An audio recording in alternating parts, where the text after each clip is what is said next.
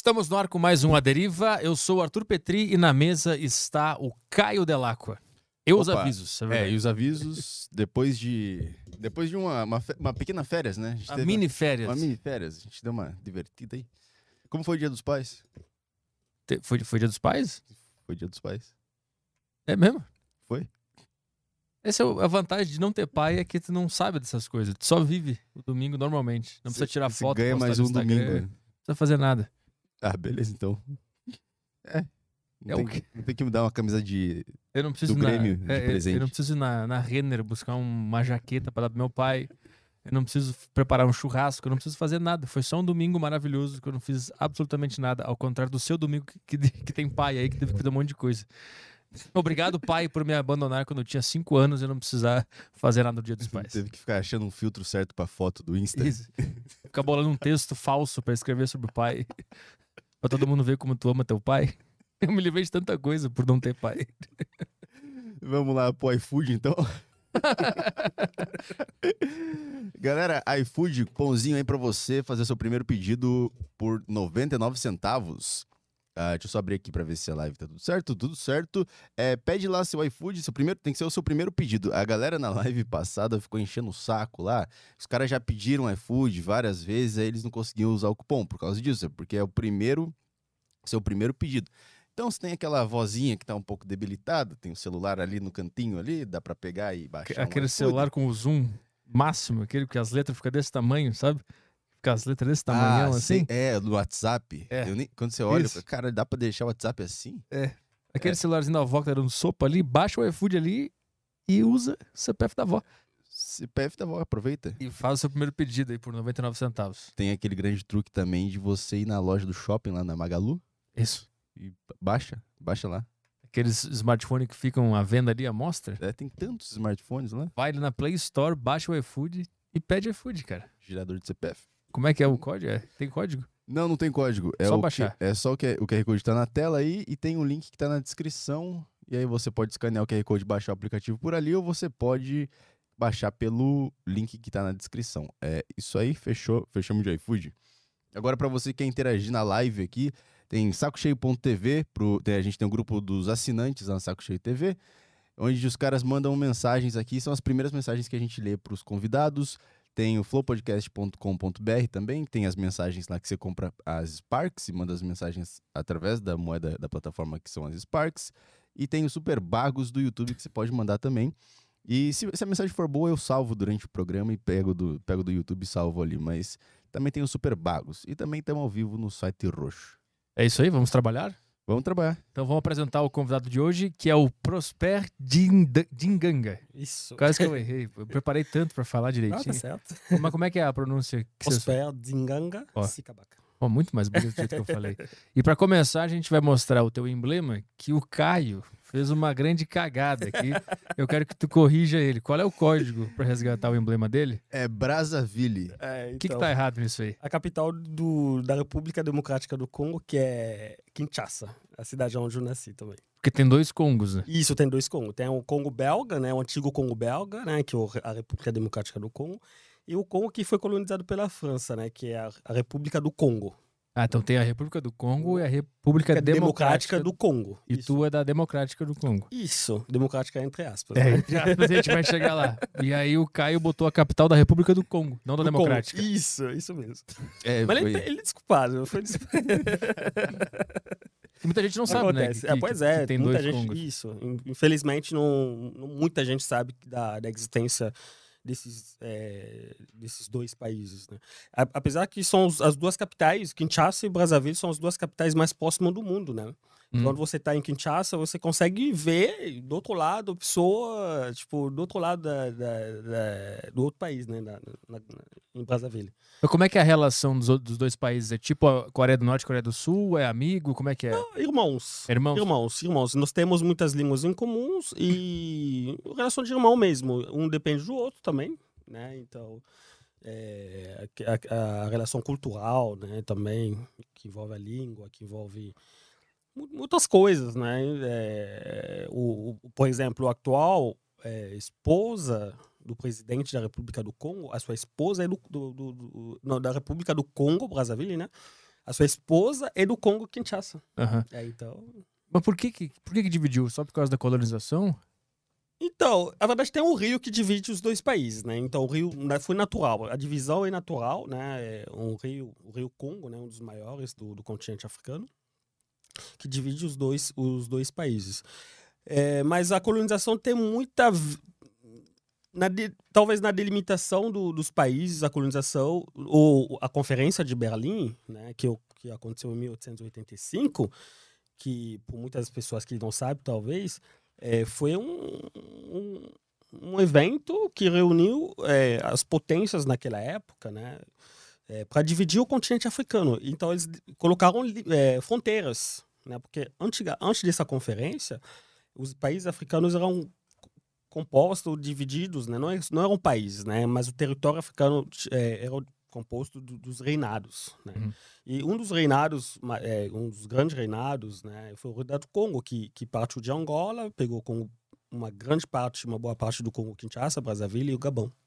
Quem, mas esse era, era o colonizador belga já? Quem, quem foram os primeiros que chegaram lá e colonizaram até chegar nessa conferência de Berlim para delimitar? Aí cada um, cada europeu decidiu com que parte ia ficar nessa conferência. né? Isso, a verdade, os primeiros exploradores que chegaram no continente africano foram os portugueses, né? O Diego Cal, que chegou pela o, não, sei como se fala em português, mas é, entrou pelo Congo, né? Pelo Rio Congo. Aí descobriu o continente, aí levou isso ao, ao, ao rei da Bélgica, na época Leopoldo II, e junto com, com o primeiro o chanceler da, da Alemanha, Bismarck, então eles chamaram outras potências, né? Os americanos, os franceses, é, os turcos, né, os, os turcos, na época era um, império otomano, né, Isso, os otomanos. otomanos, Aham. é, pra, sentaram e dividiram Portugal, né, Espanha também, né, fiz parte dessa conferência e dividiram o bolo, né, tipo, cada um pegou um pedaço. E o incrível que seja, cara, tipo, é, nesse, nesse momento de, de, de discussão, né, dessa, desse como se fala, dividir esse bolo, né, Aham. se eu posso falar assim, Sim. que é o continente africano, a República Democrática do Congo atual, né, é, foi doado para o rei da Bélgica, porque ele que trouxe também uma ideia, trouxe essa ideia de poder fazer essa, essa uma das, das divisões, né. Aham. Então ele, ele foi presenteado por um país, um país que tem 2 milhões de quilômetros quadrados, Uhum. né. Então para ele, tipo, uma fazenda privada Por que, que será que, que- Porque virou uma propriedade privada dele, né? Do- dele, não do, rei não do Bélgica. reinado, isso. Não era do. Estado, era Não, dele, né? Dele, dele, que- pessoal. O que aconteceu então foi que eles viram lá que, que lá no continente tinha muita, muito recurso natural, Sim, né? recursos naturais, é, naturais e, e a questão também da biodiversidade também, né? E aí eles decidiram dividir. Tinha um negócio também que eu, que eu tava vendo que existia tipo um pacto, assim, quem chegar primeiro assina que chegou lá e é teu o território. Isso, isso. Tem também aquela questão da, da potência do país, né? Então, tipo, por exemplo, o- na época o Portugal era muito mais forte também, a Espanha, os- a França. A França chegou a ter um- a maior parte das, da, da, da, colonização. Então, na verdade, a divisão foi a divi- a divisão comercial, né? Para poder explorar, explorar é, minerais, né? Mas na época não era tão minerais, era outras, é, outras riquezas, né? E, e uma das coisas que eles decidiram nessa, nessa, nessa conferência né, de Berlim Sim. é que eles não iam reconhecer nenhum poder que já estivesse lá. Sim. Eles iam chegar lá, se eu descobrir um território aqui, ele, ele é meu, eu não reconheço quem tá aqui já. Eles, isso estava escrito, né? Eles Sim, assinaram e- isso. Justamente. Então eles fizeram. É porque quando eles chegaram, tinham reinados, né? Então tinha reis, impérios, é, imperadores, né? E outros é, chefes de, de tribo, essas coisas. E eles fizeram alguns acordos, né? É, um acordos com, com eles. Um dos acordos que, né? Foi um acordo mal feito, né? É, mas passou também pela religião, né? A religião católica foi muito mais usada, Uhum. né? É, nesse sentido também. E se você vai, eu estava falando agora que eu fui no museu do Tervuren, né, em Bruxelas, e você vê, você encontra esse tipo, esse manuscrito dos acordos que eles fizeram com os reis na época, né? Os acordos é, não 50-50, né? Mas é, mais para ceder, né? O poder deles é para os europeus poder conquistar aqueles Uhum. territórios. E, e era em troca de, de dinheiro, né? Em troca de, de coisa boba, assim, sal, é, às vezes sal, às vezes é, por muitas vezes eram espelhos, né? igual Aham. na África do Sul com, com o rei Shaka Zulu, né? E trocou, vendeu o país por, por espelho, né? Caralho. É. E co- como é que vocês enxergam essa história toda? Porque aqui, aqui no Brasil a gente cresce com a, com a visão de que o europeu ele é um merda, ele chegou lá, colonizou, ele é um malvado. Uhum. Como é que vocês enxergam? É assim também que vocês enxergam isso? Com certeza, porque a colonização trouxe muita coisa errada, né? Muita, muita, muito sofrimento né? na, na, na população em si. Né? Até hoje, eu acho que, é, que seja no Brasil, outros países que foram colonizados nessa forma, porque essa brutalidade que, que a colonização trouxe na população deixou marcas até hoje, in- indelebidas, que a gente fala, né? Marca que não sai, né? Então, nós temos essa imagem também que a colonização foi realmente al- alguma coisa muito errada que, que prejudicou muito também na questão de do, envolve, desenvolvimento do, Uhum. do- dos países africanos. E, e esse, esse rei da, da Bélgica, como é que é o nome dele mesmo? Leopoldo O II. Leopoldo II, ele é o, é o, é o principal vilão que vocês enxergam? Hoje em dia, a gente não enxerga ele como o principal vilão, mas ele foi um dos maiores assassinos de- da humanidade, né? Então, eu, a minha percepção, porque eu pesquisei muito sobre ele também, a minha, a minha percepção em relação a ele, o, só na, na época, porque ele, depois da Conferência de Berlim em 1885, ele ficou no poder, né, na, na fazenda dele, que era o, o Congo, até 1909. E nessa época, vários tem livros, tem documentos que falam disso, cerca de 10 milhões de congoleses, na época, foram assassinados.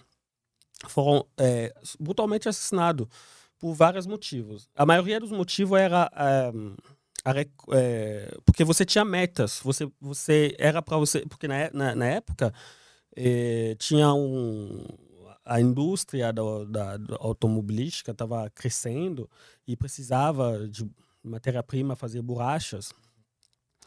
E então eh, tem um- tem látex, né? O látex, tem aquele que não sei como o nome do que se chama em português, mas o látex, É o aquela látex. matéria que sai da, da, daquela árvore EVA.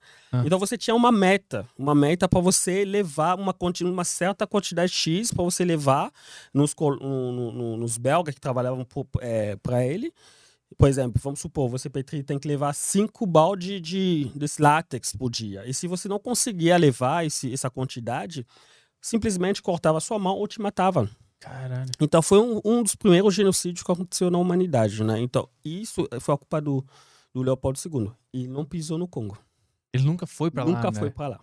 Ele só, ele só era dele, era uma fazenda gigante dele Isso. e ele nunca foi lá. Nunca foi para lá. E a Bélgica se beneficiou bastante é, com, com essa política, porque é, a, a maneira dele, porque ele é um rei conquistador, ele queria conquistar o mundo, ele queria colocar a Bélgica é, num, num patamar, né, igual igual é, Portugal, a Espanha, né, aquelas Uhum. potências potência na época.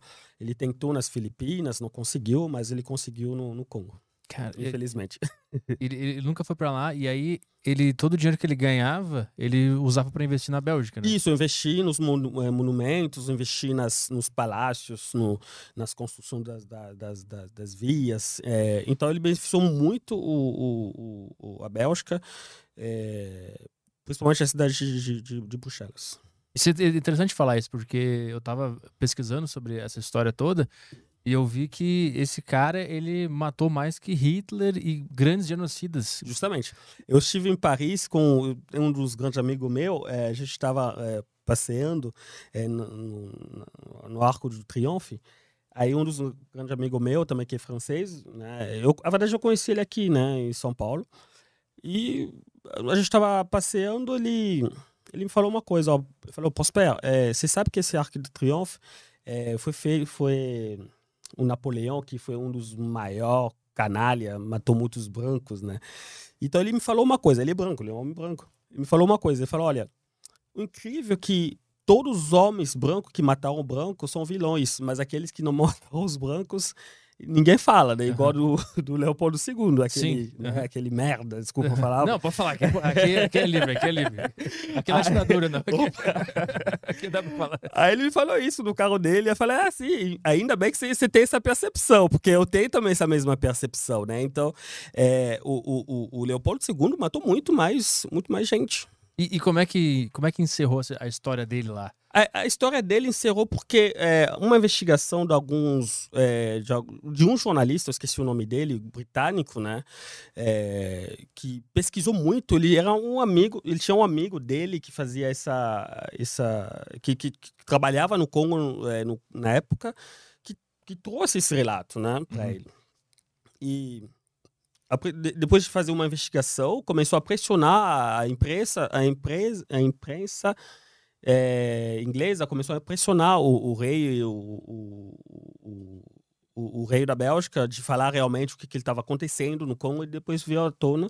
Ele tive que doar. A verdade, ele doou o Congo pelo governo belga. Que era ele. É, tipo, é, não mudou nada. Não mudou coisa. Não, não piorou, né? Piorou. Porque é aí que começou a fase da colonização. Por isso, quando a gente, a gente fala da história do Congo, a gente fala que nós nascemos, o Congo nasceu como escravo. Uhum. No seu próprio território, os congoleses. Depois passou na transição, passou para é, é, da escravidão é, para, é, para ser uma colonização. É, e depois veio a, a República, né? E, e, um monte de, de, sequência de ditaduras. Eu acho que a gente vai chegar lá. e a, a, então a independência do Congo, ela, ela surge em que ano? E ela se, ela se torna independente da Bélgica, é isso? Isso, da Bélgica, do governo belga. Aí ele, ele surge em 19, dia 30 de junho de 1960. 1960. 60, recente. Que a, e, recente. E a maioria dos países africanos é, o, viram seus países é, ser contemplados com, com esse processo de, de independência. É, por causa do movimento dos jovens, né, também na época, que, uhum. que foram para lá para estudar, né, entre eles um dos é, maiores inspiradores, né, que é o Patrício Lumumba. Uhum. eu acho que no meu Instagram ele está no meu, minha foto do perfil lá, né. É, então, eles que, que batalharam muito para conquistar a independência. Então, o, esse genocida, ele, ele ficou até que ano lá? Esse, o, Leopoldo. Segundo, ele ficou mais ou menos 20 anos, né? Se você ver 1885 até 1909, mais ou menos 20 e poucos anos. Aí quando ele sai, existe uma promessa de democracia ou, ou não existe isso? Continua sendo uma, um, um governo autoritário e brutal. Sim, continua. A política da, da, exploração dos minerais na época, porque lembrando que o Congo é a segunda potência, é, é a segunda potência depois do Brasil, né? Ah, no Brasil, nós, é, aqui nós temos a floresta amazônica, a segunda maior floresta do mundo é no Congo. Uhum. Então, é, continuou essa, essa até hoje, inclusive, é, tem esse problema né, da exploração é, ilícita dos minérios e dos recursos. Então, a, o processo da colonização ainda trouxe esse, esse é, continuou com as, com as mesmas práticas. Mas mudando algumas coisas, um pouquinho algumas coisas. Depois que saiu o genocida, isso mudou, melhorou um pouquinho, isso, mas continua sendo explorado. Isso, continua sendo explorado. Até se, até se tornar independente, continua na mesma pegada. Isso, a mesma pegada. Entendi. Pra você ter uma ideia, por exemplo, quando os, os colonizadores, na época, é, quando, depois de, de, de, de, receber a doação do, do, do, do rei é, Leopoldo II, eles, é, eles no Congo tinha menos de 20 é, pessoas formadas. Então, é, era pouquíssimas pessoas formadas. Uhum. Mas a colonização trouxe também universidade, essas coisas. Mas eu, eu não, não, não vejo isso como um benefício, né? É, não tem como fazer um balanço, né? É, não tem como fazer o um balanço. Não dá pra trocar em relação, um... a, em relação a tudo que eles fizeram. É, não dá é. pra trocar um... Hoje eu vou falar uma coisa aqui muito interessante da colonização belga, né? A colonização belga, muitas pessoas não sabem. É, o Congo é um país extremamente rico. Eu acho que a gente vai chegar nesse, é, a falar dos questões minerais. Né? Um, dos grandes problemas do Congo é suas, suas riquezas, que nunca, desde o começo, nunca foi bem gerenciado. Uhum. E o, a Segunda Guerra Mundial, né, as duas bombas largadas no Hiroshima e Nagasaki, no, no Japão, foram feitas é, com a matéria-prima chama al, alumínio. É, não, urânio. Urânio, urânio, urânio, urânio, urânio desculpa, urânio. E esse urânio, os belgas roubaram o urânio do Congo, venderam para os Estados Unidos e os Estados Unidos fizeram a bomba, que foi uhum. largada no Japão. Né, que matou tanta gente, infelizmente. Caralho, por isso. É, tudo documentado também. Eles, eles é. roubaram o urânio do Congo, do venderam para os Estados Unidos, os Estados Unidos foi lá e, e Isso, venderam, venderam de uma forma ilícita aos Estados Unidos americanos. Os americanos, é, com isso, fizeram a, as duas bombas atômicas que, que largaram no Japão. Existia alguma resistência a isso ou ninguém fazia ideia de que isso estava acontecendo? de que, de que existia tanta coisa lá, que eles estavam roubando, que estavam vendendo por baixo dos panos. Existia algum grupo que tentava resistir a isso, brigar, batalhar? Então, o grupo surgiu, eh, inclusive o grupo do Lumumba, Caçavuvo, aquele, aqueles primeiros elites né, políticos que foram, inclusive, formados pelos mesmos belgas, foram formados a maioria na Bélgica, na Europa. Então, quando chegaram na Europa, começaram a trocar ideia, como a gente fala, né? Conversar, ver. E com os estudos, chegaram a fazer militância, movimentos é, de democratização dos países africanos. Os, os próprios belgas alguns revoltados com isso? Criaram esses grupos? Não, ou só os... Não, não, é, são os, os, próprios, os é, próprios africanos mesmo, que foram para lá estudar, né? Ah, foram estudar na França, na entendi. Bélgica. Então criaram os grupos é, dos ativistas políticos, né? Ah, entendi. Panafricanistas. Lá eles, eles estudaram o que estava acontecendo e aí isso. criaram esse grupo. Eles tinham acesso a algumas informações, né? Que estava acontecendo, aquele escândalo, por exemplo, do Rio da Bélgica, né, tinham acesso a esse tipo de informações. Ah, entendi. entendi. É desde isso que surgiu esse sentimento nacionalista, é, esse ativismo, esse movimento também pan-africanista. Né? Surgiu nessa época, em torno de 1954, 56. Ah, só que então foi rápido que a independência sim, sim, chegou. Sim, a independência foi muito rápido, por isso há uma grande polêmica. Algumas pessoas pensam que as independências foram muito precipitadas, né? né? Que o movimento trouxe um, um, um vento até que os, os, colonizadores não, não tinham intenção. Eles tinham intenção de continuar um pouquinho mais uhum. e, com esse processo. Que ano tu nasceu lá no, lá no Congo? Em 1986. E, e, tu nasceu na capital? Na capital de Kinshasa. E, e, como é que é? Como é que era a tua infância lá? Tu, tu lembra de já enxergar os problemas que aconteciam? Era já era um período conturbado? Como é que foi a tua infância lá? A minha infância foi uma infância muito tranquila. Primeiro eu nasci numa, numa época de ditadura, né? Então, o contexto que eu nasci, eu, nasci, eu não nasci numa, numa república democrática, numa democracia. Eu nasci no contexto de ditadura militar muito, na época é, do presidente Mobutu, né? É, para quem assiste a gente, eu acho que se for pesquisar, vão ver, usava uma toca Bota aí. de Como é que, é que. Mobutu, M-O-B-U-T-U, acho. Mobutu. Mobutu. Ele tinha uma toca é, de leop... leopardo, né? Uma toca, isso aí. Ah, tá. isso aí. Então eu nasci bem na, na, na, na época que ele, que ele liderava o país, né? Ele ficou 32 anos no poder, cara. Caralho. 32 anos no poder. Ele entrou quando? Na independência? Ele, não, na independência primeiro foi Lumumba, se quiser colocar o Lumumba também, né? Então um, foi um dos maiores protagonistas né, dessa questão, Lumumba, L-U. Isso, tá aí, tá aí. Tá ali, é, Lumumba. O maior protagonista, né? O primeiro primeiro-ministro da, da, da, da, do país. E ele foi um dos maiores líderes né, do continente africano, né? Pan-africanista. Hum. É... Deixa eu te perguntar uma coisa. É, então, a, tava, lá estava sofrendo a exploração eh, dos europeus, né? Do, do, dos belgas. Essa é a situação. Certo. Aí, esses caras, esse cara, ele, ele, ele liderou, liderou a isso, independência e isso. virou um ditador. Não, não, ele não, não, virou ditador. Ele ficou pouquíssimo tempo no poder. Ele foi assassinado, sofreu ah. golpe de Estado. Tem uma foto hum. embaixo, você vê que, tipo, aquela foto. É, isso, aquela foto, ele sofreu golpe. E Mobutu que orquestrou essa, esse golpe, né, que chegou depois. Mas ele não era presidente da República. Entendi. Porque é, na época a gente tinha um regime, é, um regime é, político que o presidente igual o regime que tem hoje na, na Itália ou na, na Alemanha, né? que é o, o, o parlamentarismo, que ah, o presidente não tem muito poder. Uhum. Então quem tem poder é o, o primeiro-ministro. Então por isso ele foi primeiro-ministro. Mas ele ficou pouquíssimo tempo, eu acho que em 1963, eu acho, acho três anos ou dois anos, eu acho, não lembro mais agora. Aí ele sofreu o golpe, ele foi assassinado, né? É, e o, o, o, presidente na época era Caçavubo.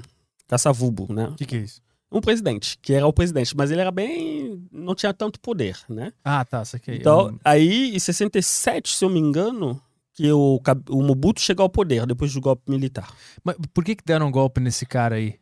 O cara, o cara é nacionalista, né? Ele tinha, ele tinha uma visão nacionalista muito.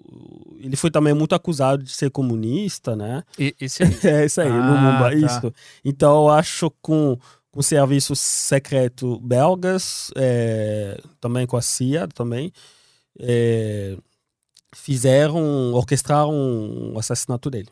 Então, dentro do Congo, existia um grupo que estava aliado aos belgas ainda? Sim, esse é, o, é tinha, tinha, tinha bastante grupo na época, né? Tinha é, o pessoal do Sueste e o, o, o, e o Mobutu que foi orquest, é, que, que orquestrou tudo, né? Que, que, que ele tava como a cabeça. Porque ele era o, o, o, o general do exército na época, então ele que conseguiu fazer o golpe de Estado.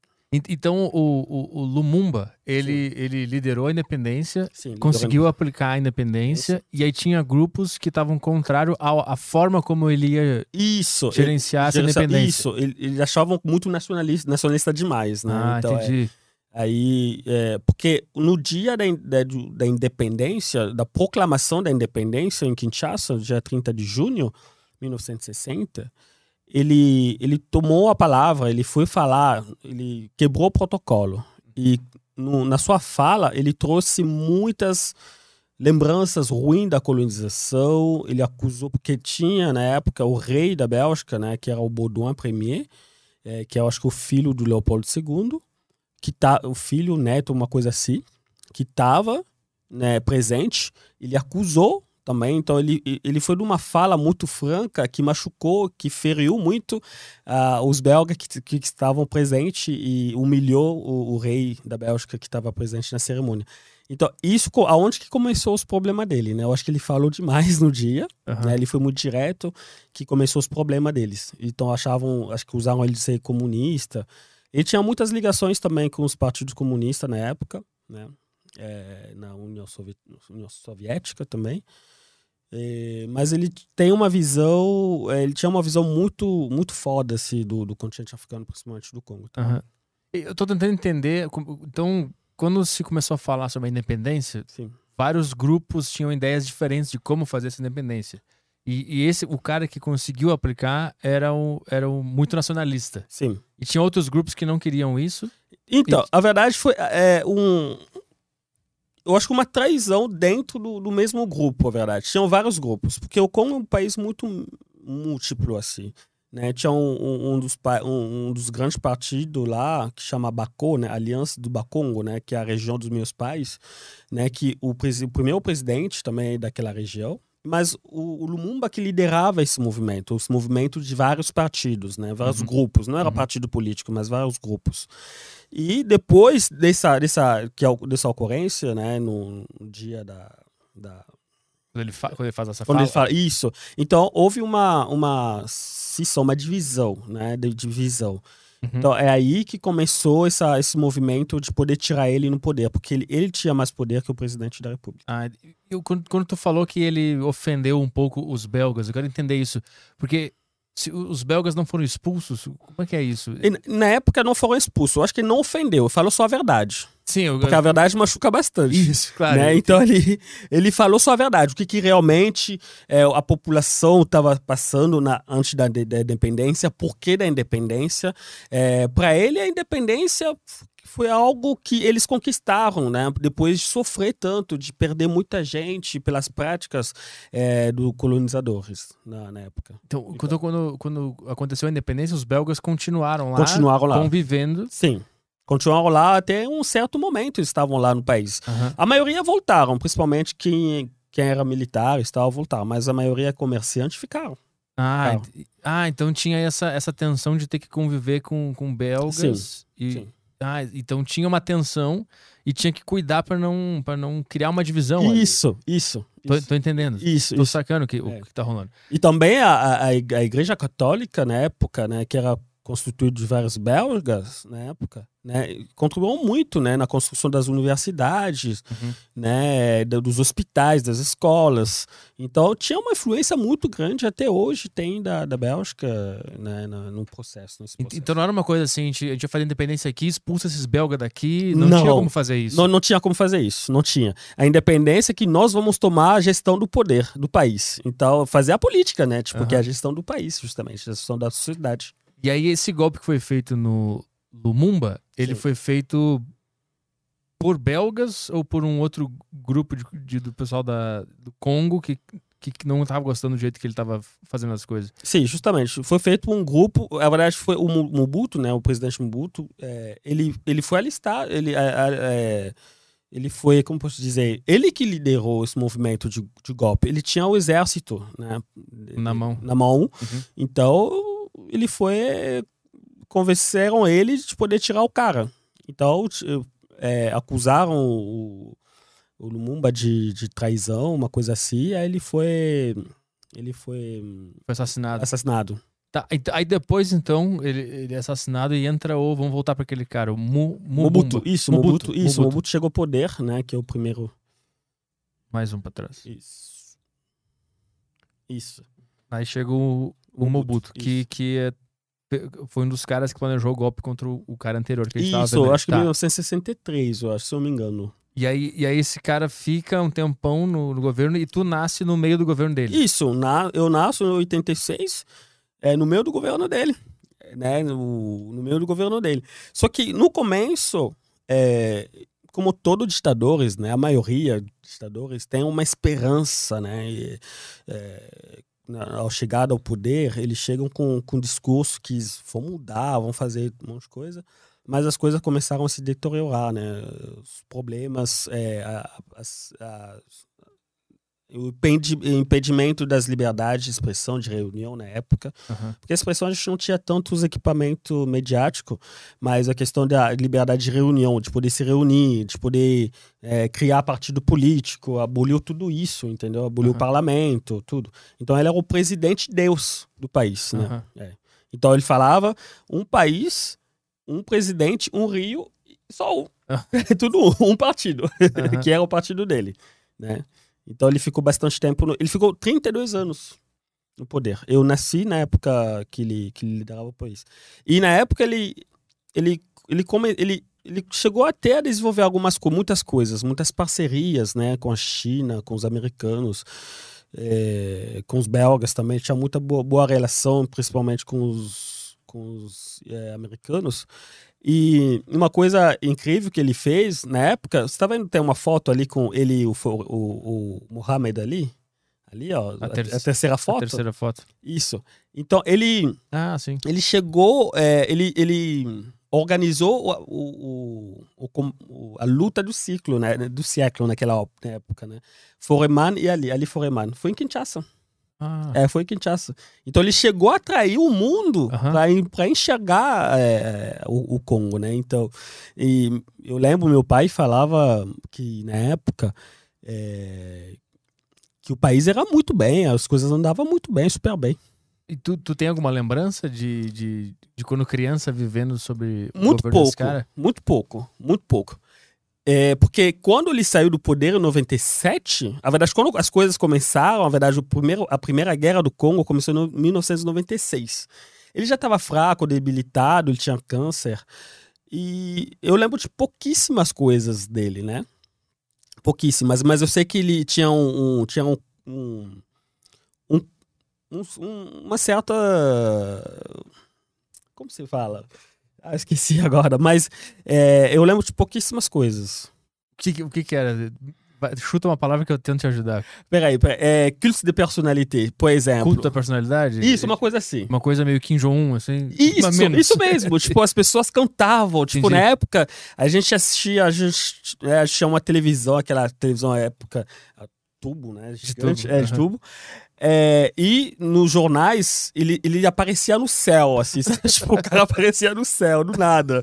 tipo, antes do jornal começar, por exemplo, o Jornal Nacional, e o cara aparece, tipo, parece um deus, assim. Vai E o- começar o, agora. pessoal cantava, dançavam por ele.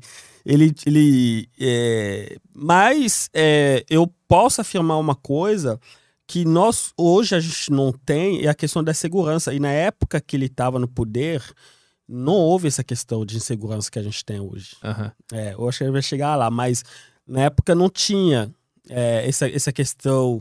A é, violência urbana na rua ou a a, violência a do violência urbana, mas a, a- a invasão dos outros países, né? É, Ah, entendi. é, a porque o Congo é um dos poucos países que tem muitos vizinhos. Uhum. Nós temos nove, o Brasil tem dez, né? É, é, nós temos, quando você tem nove vizinhos, são nove problemas, Uhum. potências problemas. Né? Eu sou formado em geopolítica, né? Então, esse aí tem muito a ver com, com, com, com, com a segurança.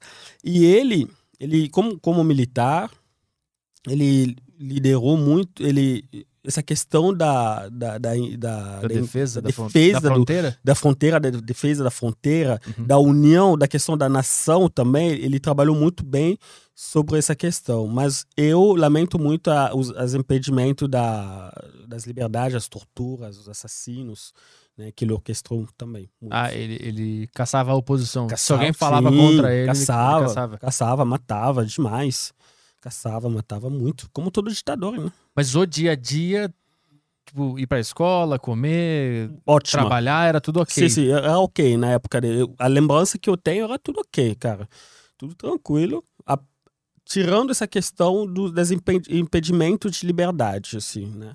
E, e- e eu fui criado, no, né, na verdade, um tio, que chama de pai também, que era um dos seus opositores deles também. Uma época ele chegou a morar no exílio, né? Então, ele trabalhou com ele, ali virou opositores. Ah, ele o- foi muito perseguido também. o, o teu tio trabalhou no governo. Sim, sim, sim. Era, era um dos. Não próximo deles, né? Mas ele era nos governo, um dos governos deles. assim. Ele, ele trabalhou lá e aí ele não concordou mais com o que estava Sim, acontecendo. sim. Ele se opôs e Supôs ele tive que sair e é, se exilar, e aí depois que ele voltou. É, quando ele já estava bem debilitado, no, em 96. e o, o, o teu tio? Isso, O ele, teu- nove- ele, isso. ele fugiu? fugiu, fugiu, fugiu. Ficou na Suíça há bastante tempo lá. Um tempo lá. Caralho. É. Mas ele chegou a, a sofrer uma ameaça, uma, uma Sim, ten- sim, sim, sim, tentativa muito. de... Sim, sim, essa tentativa é, de assassinato, é, invasão em casa, tudo isso. Mas tu, tu tava nesse momento? Ah, mas não lembro muito, porque eu era muito criança. Ah, tá. É. São coisas que ele contou depois, né, quando eles voltaram, né, no processo de, de redemocratização. E tu, tu, morava com ele ou com os teus pais? Cheguei a morar bastante tempo com ele. Porque, como ele tinha um poder executivo muito, muito bom, é muito bom, é, a, a- sua condição é, financeira muito boa, a gente morou um tempo na casa dele. E, e os teus pais, eles trabalhavam com o que lá? Ó, minha, minha mãe hoje, minha mãe é pastora, né? Ela trabalhava, minha mãe na época ela quis se formar como a formação que eu fiz de relações internacionais, mas na época não tinha essa faculdade no Congo. Então ela fez administração, uma coisa de secretária, né? Trabalhava numa, numa empresa, hoje ela é, é, ela é, ela é um pastora, né? É, meu pai também trabalhou no, nesses meios é, é, um pouquinho político, mas ele, ele era muito. é, ele é médico, na verdade. Não médico, é, como posso dizer? Generalista, aquele médico normal. Clínico geral, aquele? Clínico geral, isso, uma coisa assim. Lá, lá, lá no Congo mesmo. É, é, no Congo mesmo. Eles vieram junto pra, contigo pro Brasil? ou- Não, no Brasil, eu sou eu e um irmão meu. Tá, A, gente vai, a gente vai chegar no, no- no ponto que tu vem pro Brasil né, nessa história. Eu quero, eu quero fazer a, a ordem cronológica da tua vida Sim, com, a, com, em a, relação ao país. com a política ao Sim. mesmo tempo, a gente entendendo. Então, então tu é criança e tu mora lá, lá, no, lá no Congo com teu tio e tem os teus, tua mãe é, é- é pastora Sim, e o teu pai era um clínico geral. sim.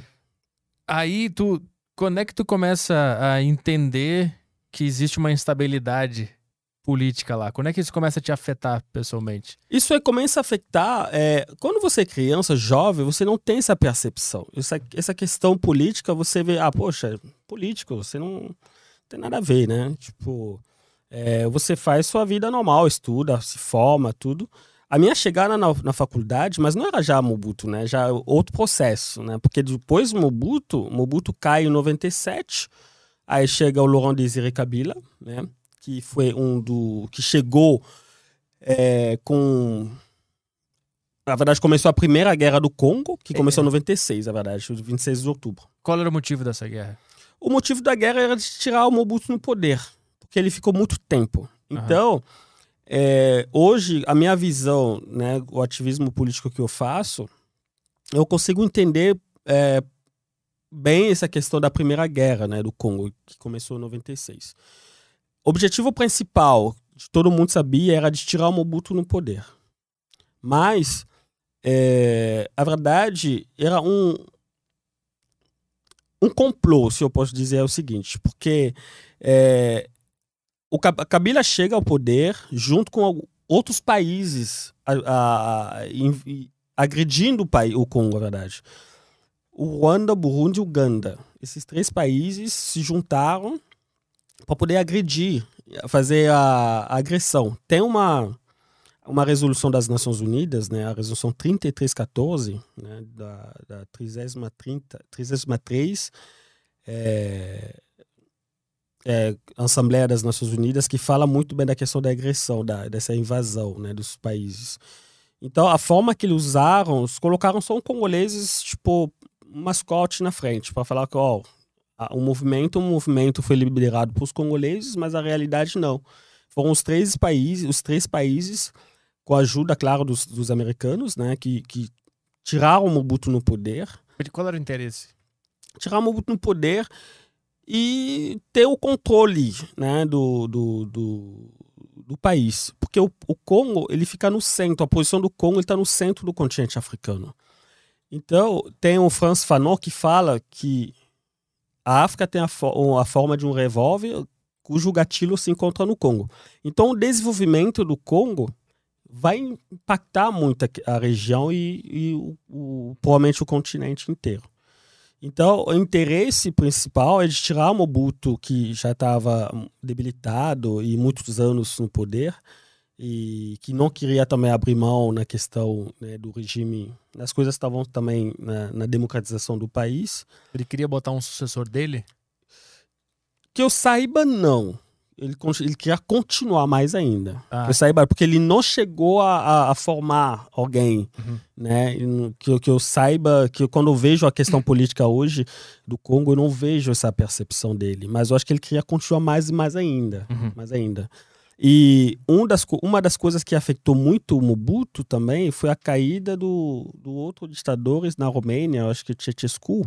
A forma que ele foi assassinado, acho que afetou muito ele e ele tentou democratizar o, o, o, ambiente político no país, mas ele não conseguiu. Ele teve que enfrentar essa, essa rebelião, né, que chegou com os três países atrás. Então, essa primeira guerra era, era eram países vizinhos tentando invadir por causa dos recursos naturais? Por causa, por causa dos recursos naturais na parte leste do, do, do, do, do, do Congo. Na verdade, a outra estupim desse conflito é, é o genocídio do Ruanda. Ah. O genocídio do Ruanda é um dos estupins também dessa, desse conflito. Porque, é, para quem não sabe, o genocídio da, é, de Ruanda ocorreu em 93. Aí, cerca de. Oficialmente foram 800 mil pessoas que foram assassinadas a faca. Assim, facão, os caras mataram, uma etnia mata a outra, né? Uhum. Tipo, Lá em Ruanda era uma, era uma guerra entre etnias. Entre etnias, né? Então tem o Hutu, o Tutsi, porque tem três etnias só no Congo, é, no, Ruanda. O Ruanda. Então tem os Hutus, né, que a maioria, né? E tem os Tutsis e, e os Tuas, que é bem menor, assim, uma minoria. Então entre eles se mataram. Tem muita a ver também, tem, eu tenho outra visão dessa, dessa questão de, é, do genocídio do Ruanda também, mas não vou entrar nesse, nesse, nessa questão. Quando isso ocorreu, então muitos dos refugiados entraram na parte leste do Congo é, que fugiram dos conflitos. Então, o Mobutu foi pressionado é, pelo, pela, pelas Nações Unidas e outros presidentes é, na época a abrir as fronteiras. Mas não houve fiscalização de quem entrava no país. Né? Então, entrou muitos grupos rebeldes, muitos é, caras armados, uhum. né? militares tal. Então, se eles ficaram na parte leste do país. Então começaram a destabilizar a questão da segurança do país. Isso que enfraqueceu muito também. Uhum. Enfraqueceu muito a questão do, da, segurança. Até hoje nós temos esse problema. Esses é grupos, complexo. esses grupos começaram a tomar conta. Isso, a, a de, conta de, cidades, de vilageiro, cidade. Aterrorizaram os cidadãos. Isso, isso mesmo. Entendi. E, no mesmo tempo, tentando fazer oposição com o governo que estava que tava no, no país Opa! é, que tava no que, que os, o governo que estava no país do deles, né? Por exemplo, Ruanda. Uhum. Então, o, moti o motivo que o Ruanda e o Burundi, o Uganda, decidem invadir o Congo é por causa disso. Eles falam, olha, tem alguns caras que estão ali que estão, uma, que estão sendo uma ameaça a, a, ao governo do Congo. É ao governo, a nossos governos aqui. Então vamos lá, vamos acabar com o cara, a gente tira ele no poder e a gente toma conta daquela região. E, e como é que foi essa primeira guerra? Eles conseguiram fazer Hum. isso? Então, eles conseguiram tirar o Mobutu em 96 e chegaram na capital. O Mobutu foge 17 de maio de eh, 1997. Eles chegam no país, Tu, tu na presen- capital. Tu presenciou isso? Sim, sim. Eu morava perto da- do Palácio Residencial, é, Palácio Presidencial. A uma avenida, cara, tipo, pertinho, pertinho, pertinho. É porque o bairro que eu nasci é o bairro que o presidente morava. Né? Uhum. Não é questão de divisão dos bairros que a gente tem, por exemplo, aqui, ou no Rio, por exemplo, mas é, um bairro, a gente morava bem perto. Então, ele morava dentro de um, é, de um caserno, caserno militar, aqueles casernos, caserno, você fala, né? Onde ficam os militares lá. Caserno. É, Ca- Caserna? Tipo um campo dos militares. Sabe aqueles campos militares? Aqui eu acho que não tem. Nunca vi. Não, eu acho que tem, eu acho que tem. Tem, né? Só não tá vindo o, o nome. Ah, na- é, na aqui minha eu acho que nunca vi. Por exemplo, lá no Congo nós temos os uns, uns tipo campos onde os militares ficam com a família deles. Eles não Ah, moram na tá. cidade. Tá, isso não tem. Isso É, é, lá tem, a gente tem muito isso lá. É um campo para os militares morarem. Isso, com a família deles, todo mundo mora lá. Os militares todos moram lá. Aham. E ele morava no meio. Protegido. Então, Protegido. Como, é que, como é que é o nome desse, desse palácio? É, o como é, Kanchat. Kanchat. C-A-M-P. É, espaço, né? Chat T. Não, T, T, T de tatu, S. H. O Google, Ah. o Google já mandou um t-shirt ali. Ali, isso, isso, isso. isso. Chat, Prime- o primeiro isso, isso, palácio, isso. Deixa eu ver. Então ele mora. Ah, tá na Ele, tipo, tela pra, pra galera? Caralho, então ele, Isso. então ele morava naquele grandão ali. Isso, ele mora no meio do, desse campo aí, do, do né? Não, esse aqui é a Universidade, é, a Universidade de Bem na esquerda lá? Ali, olha, embaixo. Embaixo. Ali. Não, não, não, do outro lado. Não, não, em cima. Isso. Acho que é esse aí. É esse aí. Aí, Esse era o campo esse dos militares. É, é, o campo dos militares. Ele morava no meio lá. Isso, aí ele mora no meio. Ele mora, tipo, tem um palácio dele dentro do campo. Aham. Que, né? que, que tá lá no meio, aquela, aquela estrutura um isso, pouco maior ali. Isso. Aí a gente mora pertinho, a gente morava bem perto. Então, para ele sair, para ele fugir, né? Se você vê atrás, tá vendo, tem um rio lá, o Rio Congo. Uhum. Então tem a facilidade de entrar de estar na- em Brazzaville, né? E, e tu, tava, tu tava lá no dia. O que, que, que tu ouviu? Como é que. É porque na época eu, eu era muito jovem, a gente sabia, né, que, que, que, que- a rebelião, né, na verdade é uma, uma, uma agressão, né, mas eles falavam na TV que era uma rebelião que começou na parte leste do país, começou a chegar, já demorou acho que uns cinco meses para eles conseguir chegar na capital. Então vocês começaram a ouvir notícias de que no leste do, do, do país estavam invadindo. Isso, tinha cidades que estavam caindo, né, no- Aham. nos rebeldes, que tá, tipo, é, os caras conquistavam é, né, o- a, a cidade. Então, é, então, como se a gente ligasse no jornal hoje de noite e o William Bonner falasse: ó, Porto Alegre foi invadida. Isso, Eles estão em Santa Catarina, estão tá- chegando, estou subindo. Tá É, subindo aí. Isso, Era- chegar, tipo, em Brasília. Vocês viviam nessa tensão, então. Isso, Quando é que cara. isso aqui vai chegar aqui? Isso. Aí, o dia 17 de maio, o cara chega com um exército de criança, né? Porque os Kadogo, Kadogo, né? Você quer colocar ali pra ver? Vai. Kadogo. K-A-D-O-G-O. É, Kadogo são crianças, né? É, exércitos, Ali né? de baixo ali, ó. Isso, Aí as crianças ali. isso. Tem até um rapper, Kadogo, É, pelo visto. isso, isso mesmo. Eu acho que essa, essa aí é a melhor, essa aí. Clica nessa aí. Esquerda, essa aí, eu acho. Tem um monte de criança. Isso, isso mesmo. Então o cara chega com com um exército de criança, mas ele consegue derrotar um, um cara que ficou 32 anos no poder. Um militar formado, tudo, tudo isso.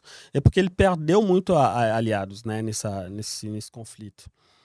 Aí, mas na época eu, eu também era muito eu, eu era criança também. A gente morava não muito longe da do, do, do, do Kanchat, né, que era bem pertinho, bem pertinho. Tava com quantos anos né, nesse dia? Eu não sei, eu sou, eu sou péssimo de matemática. Hoje eu tenho 30, e- vou fazer 35, né? Vamos Quero tu nasceu lá, 86, né? É, eu tenho, eu tenho, vou fazer, tenho 35 agora, Isso foi então é no- 97. Ah, então tu tinha 10, 11 anos. É, então, criança ainda, não sabia de tanta coisa não. É, mas então Mas a gente tinha essa noção um pouco da... mas tu não tem lembranças do dia, de ouvir nada, de... Sim, do- na televisão um pouco, mas é, ouvi é, tiros, né? Porque tive, houve confronto, é, confronto né? É, na época, mas eu era criança, né? Eu, era na eu ia na escola na época, né? então eu não tinha muita memória. E, e como é que era a escola lá? Era muito voltada ao ditador? A cultuar ele? Ou, ou ensinavam coisas fora disso? Sim, é, tinha, a gente tinha um curso, né? Principalmente na, na escola primária, né? A gente tinha um curso de civismo, né? De, de, de- a gente falava muito da questão né, do, da nação, de gostar do, do presidente, que era o pai da nação, Uhum. que ele que liderava tudo. Todo de manhã a gente cantava né, na escola, na, na hora da bandeira, tinha uma bandeira, tem que levantar a bandeira do país, Cantar o hino? cantar hino da, da, da nação e também cantar uma canção na honra dele, né, do Ah, cara, entendeu? Uhum, uhum. É, então, mas a qualidade do ensino era muito boa na época, né, muito boa. E aí, de- depois que ele invade com, com esse exército de crianças, o que, que muda na tua vida? Então, o Mobutu vai embora, ele foi, ele vai para o Marrocos, né? Um dos amigos dele, né? O rei do, do Marrocos, na época, recolhe ele. Aí o Kabila chega no poder. Kabila, Kabila, Kabila é o pai, Kabila. É. Laurent Desire Kabila. Kabila. Vai sair, eu acho que Hoje tu vai trabalhar, cara. Opa. Bastante. K-A, K-A-B-I-L-A. L-A. Vai sair dois, mas vai. O pai, o pai, o pai, o pai, cadê o pai? O pai é ali, ó. No- na esquina ali. Isso. Não, não, em cima. Isso. isso. Ele que chega no poder. Tá ali Tá. embaixo também. Ele lidera essa revolta Isso, ele lidera esse movimento. para expulsar. Né, para expulsar. Se chama AFDL. Tá. Isso. Lidera, ele fica dois anos no poder, cara. Ele, ele chega em 98, maio. Ele foi assassinado em 2001. Por outro, outro grupo de golpes. É, a verdade, isso aí, nós, como cientista político, a gente chama isso como é, o golpe de palácio, né?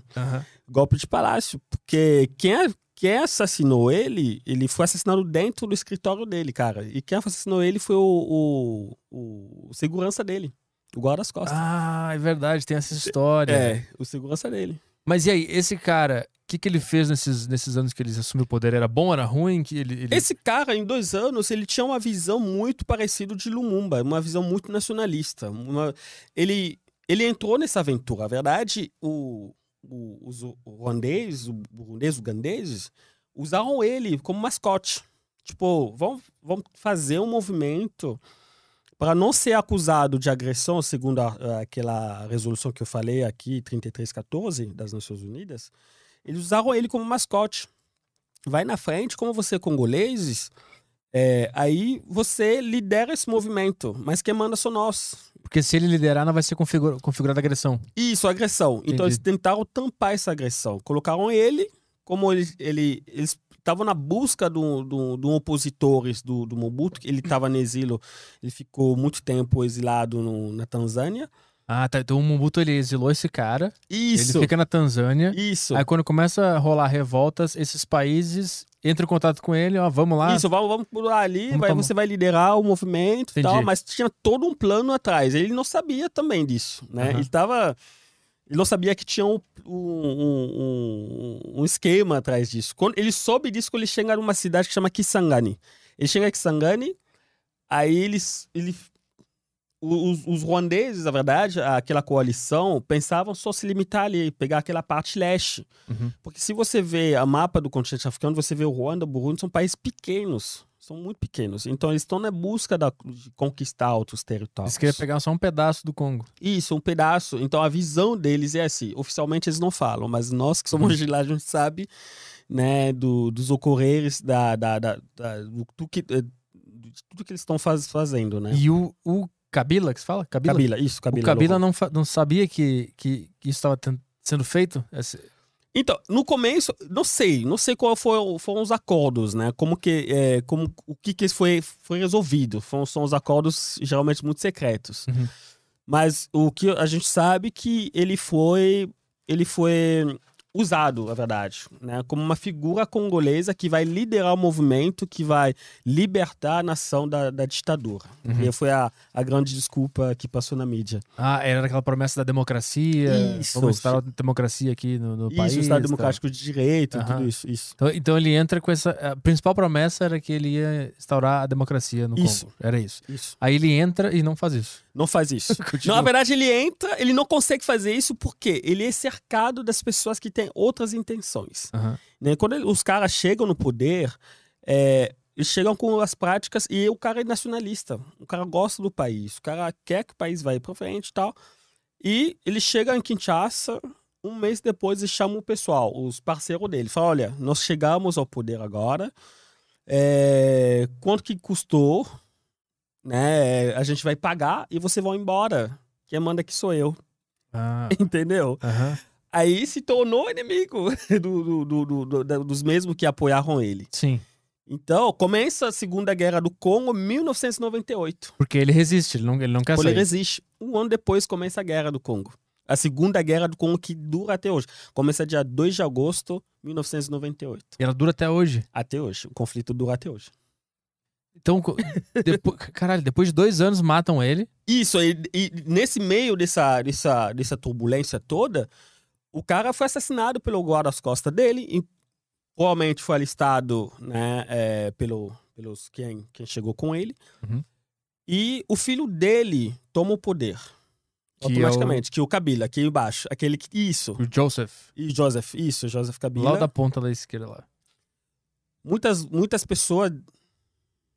Em cima. Isso, cima. é, então, é, então faz isso aí. Aí, É. ele tá mais. Isso. E o cara chega ao poder. Ele chega com um cenário de um país extremamente quebrado, cara. Não, deixa eu entender. Então, matam o pai dele e ele assume o poder? Isso, ele, ele era general na época. né? Então ele, ele assume o poder, automaticamente assume o poder. Ah, o, o grupo que matou ele não conseguiu entrar no poder.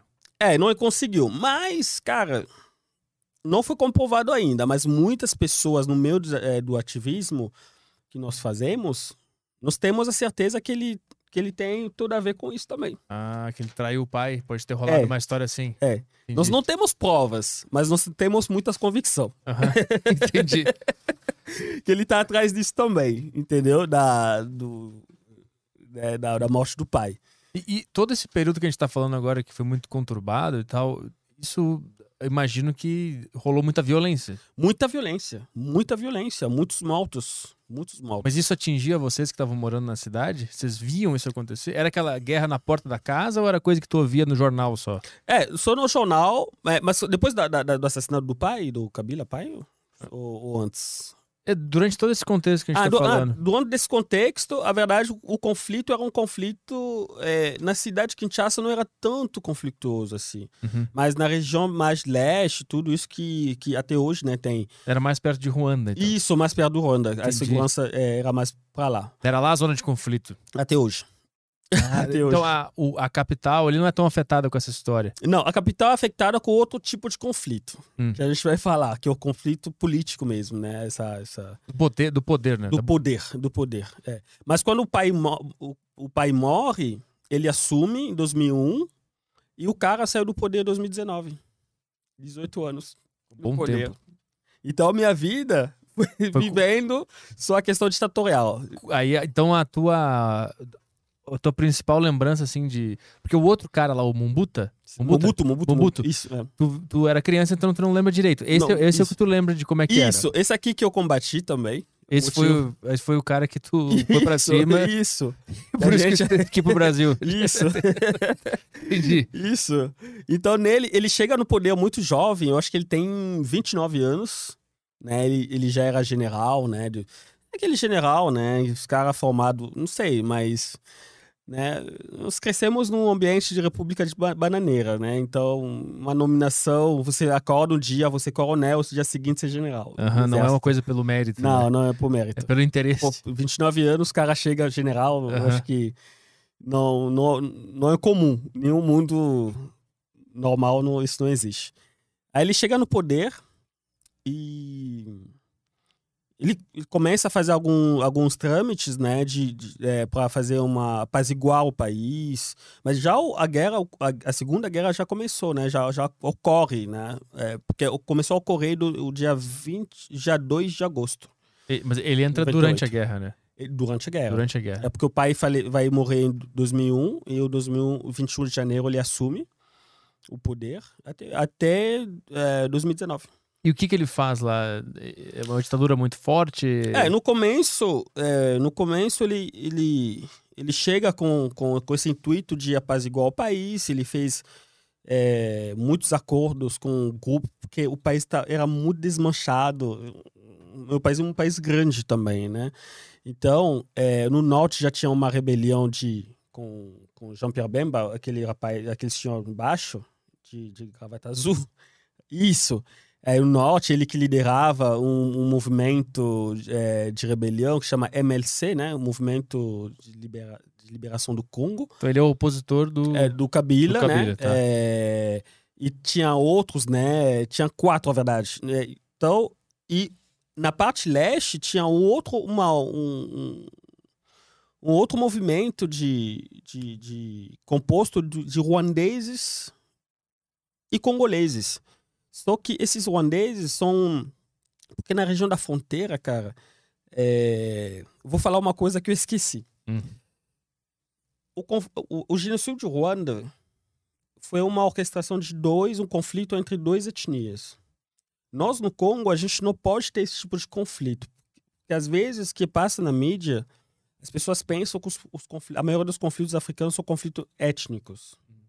Não necessariamente, depende do contexto. O país como a República Democrática do Congo, a gente não pode ter. É difícil de ter um conflito étnico, porque tem 536 etnias. Quem vai matar quem? E a maioria das etnias são etnias mi- minoritárias, pequenas, né? Então, por exemplo, a minha mãe e meu pai são da mesma região, mas são de etnia diferente. Eu nasci numa outra região, Uhum. entendeu? Eu nasci na capital. Então, eu, eu me defino com, os- com as duas etnias, que seja da minha mãe e do meu pai, mas sendo de Kinshasa. Uhum. Por exemplo, porque nasce em São Paulo e paulista.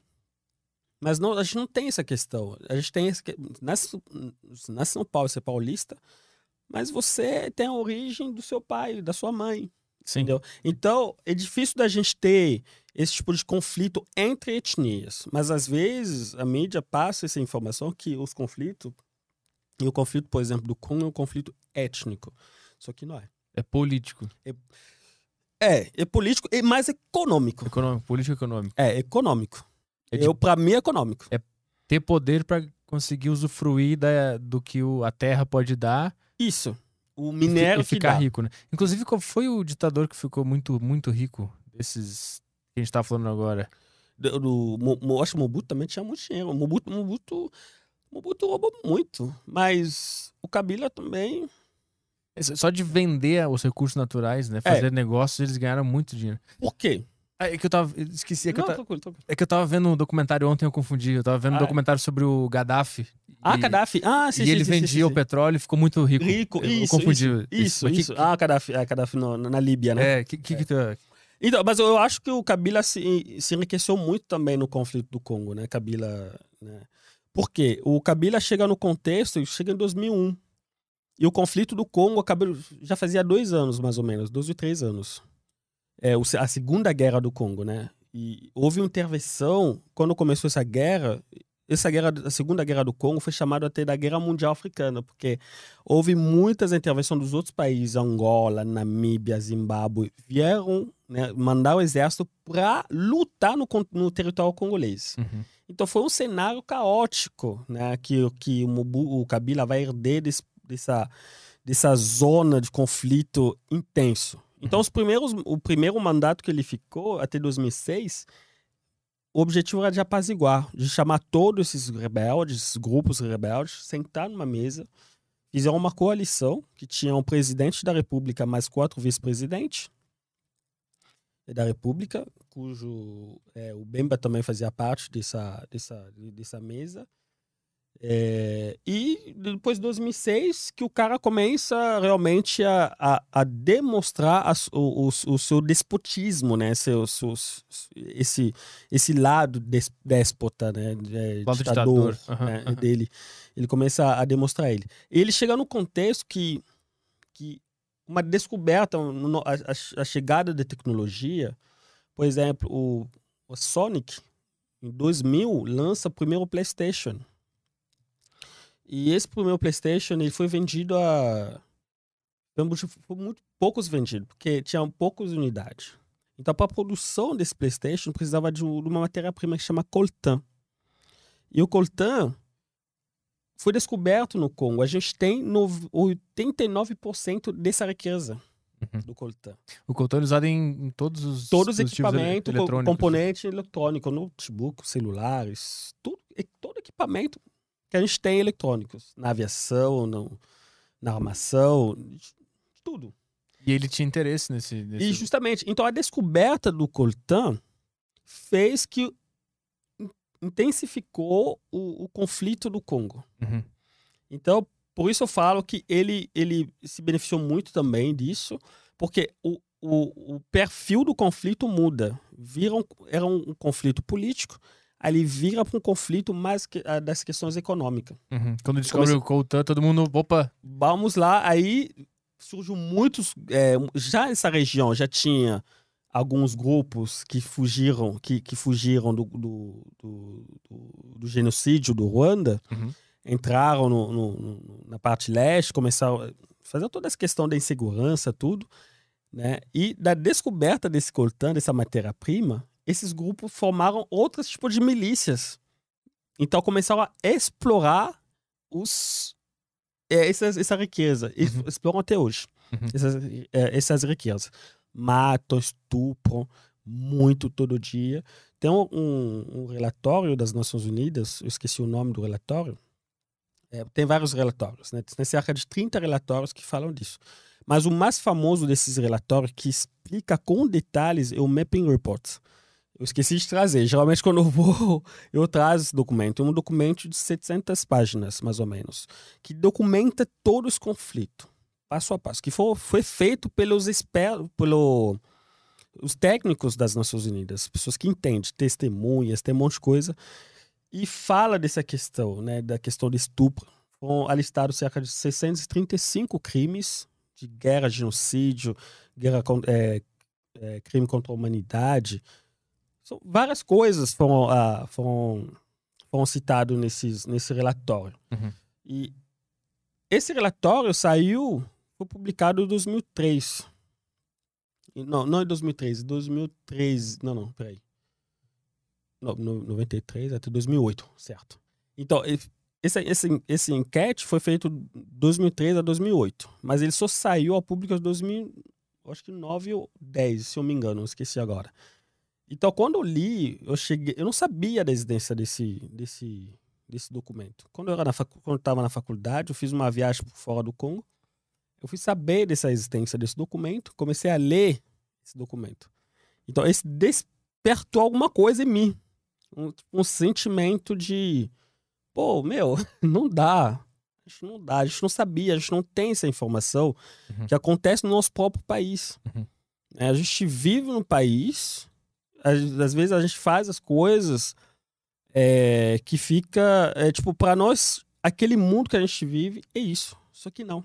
Uhum. Então, Limão, eu comecei a, me interessar um pouco o que acontecia realmente nesse conflito. Então, meu primeiro trabalho, em 2007, na faculdade, foi justamente os não ditos do conflito congolês. Aí eu comecei a pesquisar essa questão.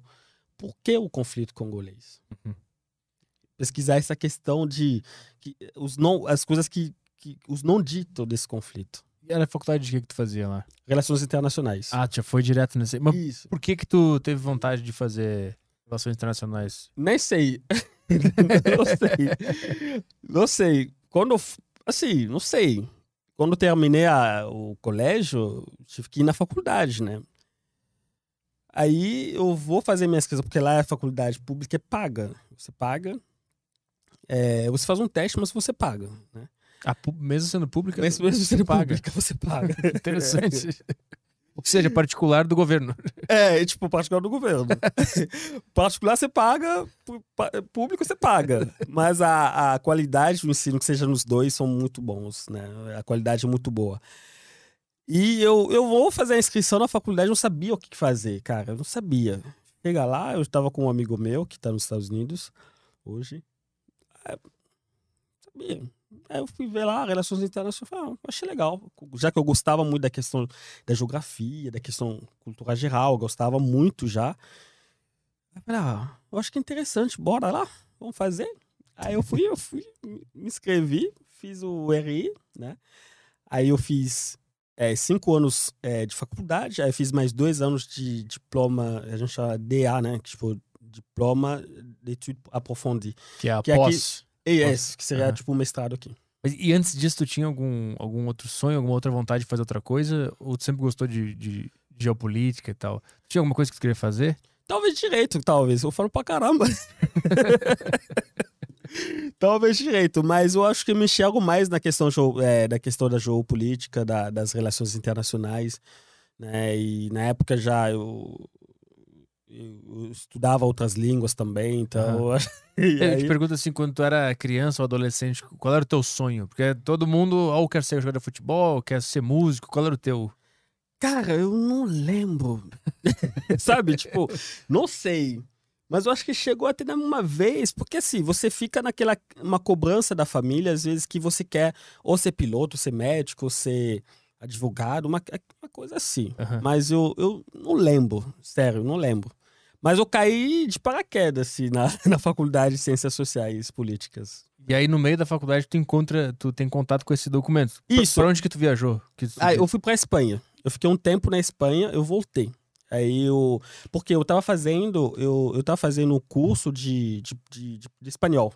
Aham. É, uma vez, a gente, com aquele mesmo amigo meu, a gente foi na, no, no centro da cidade, né? Num bairro administrativo lá da cidade. E onde tem os- as embaixadas. E a gente viu lá a inscrição para o curso de espanhol, uma coisa assim, na embaixada do, da Espanha. Aí eu fui, me inscrevi, aí a, é, aí a gente tive que ir lá, ficar um, acho que uns três meses, conhecer a, a universidade que estava dando aula lá, né? Por causa do. Da, da- foi na, na cidade de Sevilha. Uhum. A, gente, a gente ficou três meses, a gente voltou. Aí quando eu fui para lá, como o movimento dos ativismo, é, dos ativistas é muito forte na, na Europa, eu conheci, eu entrei em contato com alguns amigos meus já que estudei com eles, que sabiam né, do, do, do- trabalho que a gente fazia, é, o trabalho, tipo, curso que a gente fazia de relações internacionais. Aí um dos amigos que entrou em contato comigo falou: olha, tem um documento muito interessante aqui. Quando você volta, tenta ler esse documento. Aí ele mandou o. Chegou, né? Foi até lá, né? foi- ele morava em Bordeaux, né? Chegou rapidinho.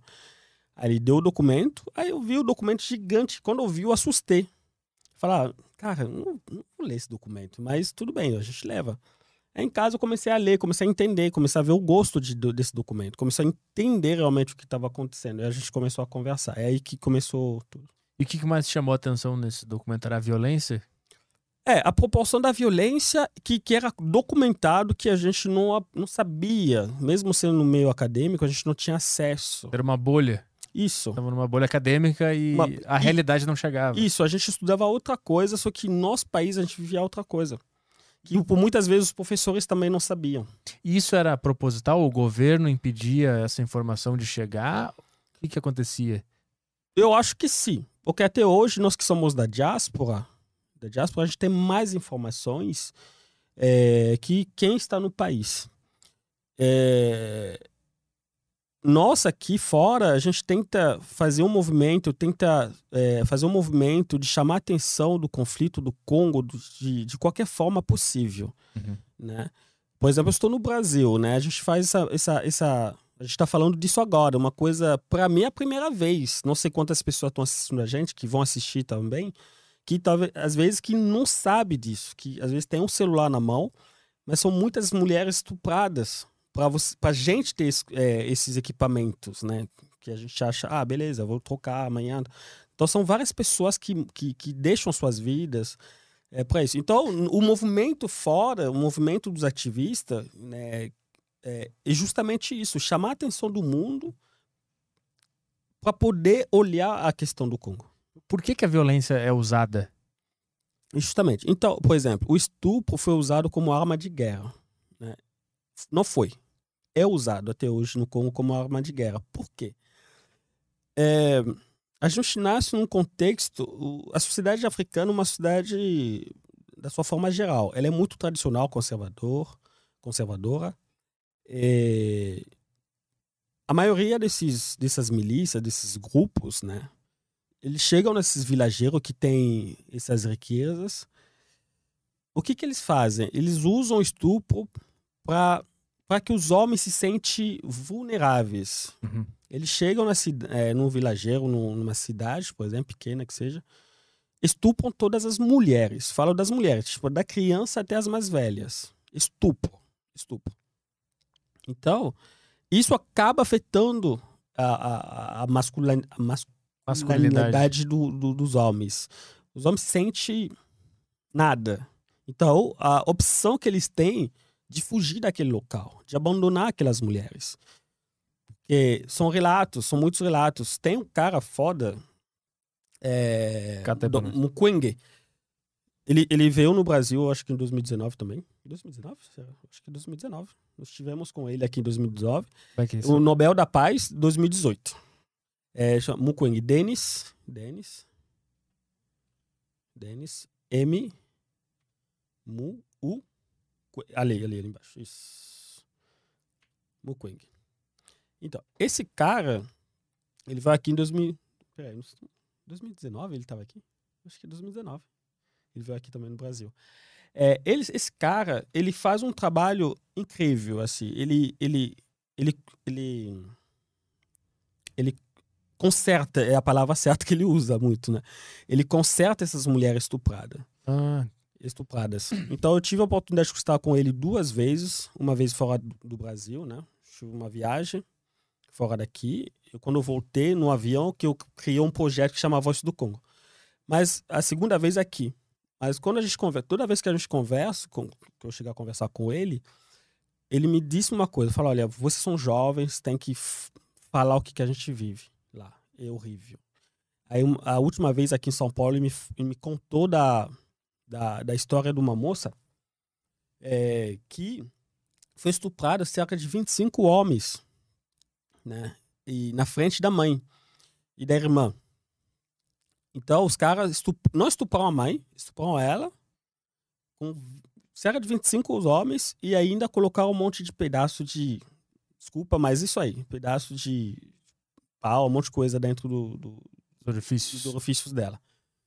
Então, ela chegou a perder espaço que entre né, a parte de baixo, a parte de cima da mulher, ele perdeu, né?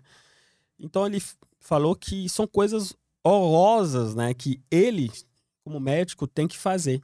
Ele conserta essas mulheres, ele, ele faz um trabalho impressionante. Hoje ele, ele é um dos líderes do, do, movimento que a gente faz hoje, né, do ativismo fora, mas ele faz por dentro também, muito ameaçado. Uhum. Né? É, ele vive sobre a escolta da, das Nações Unidas, quem mas ele denuncia muito essa, essas, essas práticas. Mas quem, quem são esses grupos que fazem isso? São muitos grupos, né? a tendência desses grupos, porque no, é, hoje no Congo nós temos cerca de 300 grupos de milícias uhum. lá em cima, lá, no, lá na parte leste, é, nordeste, né? Então, mas a maioria desses grupos são grupos, é, como posso dizer, que tem um não são congoleses, mas são grupo, é, como posso dizer isso? É, são ligados aos países vizinhos. Uhum. Ruanda, Burundi. Então, é, nesses países são opositores, mas a gente, não, a gente sabe que não são opositores. Às vezes trabalham com a benção desses países. Por quê? Quando eles, eles chegam, trauma, traumatizam essas, essa, essa, esses vilageiros, exploram minerais, a rota da saída desses minerais passam pelos mesmos países que supostamente eles combatem. Ah, então, então, eles, dizem que eles estão combatendo. Tendo, mas na realidade não. A gente sabe que eles, esses países são atrás é, disso também.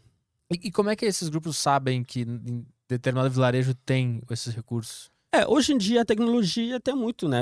Basta só ir na Uganda, no Ruanda, você vê um monte de, é, da, de chineses, né? Compradores desses minérios, né? Porque a rota é essa, a rota sai desses países, infelizmente. E é o, é o Coltan? Coltan. Coltan, é, o, é o cobalto também, tem o cobalto também. Então, são os dois principais, Coltan e Coltan cobalto. cobalto isso. Então eles chegam, eles sabem que é determinado lugar tem esses recursos, eles chegam lá, eles aterrorizam a população eu vou te perguntar por que, que eles aterrorizam a população? A população. Porque eu imagino a, a população está tentando proteger aquele território de ser explorado, eles já usam isso aí. É um roubo. É eu não, eu não entendo por que, que a violência é usada. Não era só chegar lá e pegar e ir embora? Essa Sim. é a minha pergunta. E, sim, então, essas violências fez que a população criou também outros tipos de grupos também, ah. né? Que chama grupo de resistência Mai Mai, a maioria, que são grupos dos congoleses, dos homens, né? É, dessa, dessas regiões que formaram grupos. A maioria usam uma... É, eles, a maioria usam é, é, as mesmas práticas, mas não estupram, mas só usam as mesmas práticas da exploração dos minerais, que vendem também, para poder se manter, comprar armas, comprar é, o que, que, eles precisam. Mas quem estupra mesmo são, são grupos, os ADEF, os ADEF e outros grupos também. Então, é, a violência.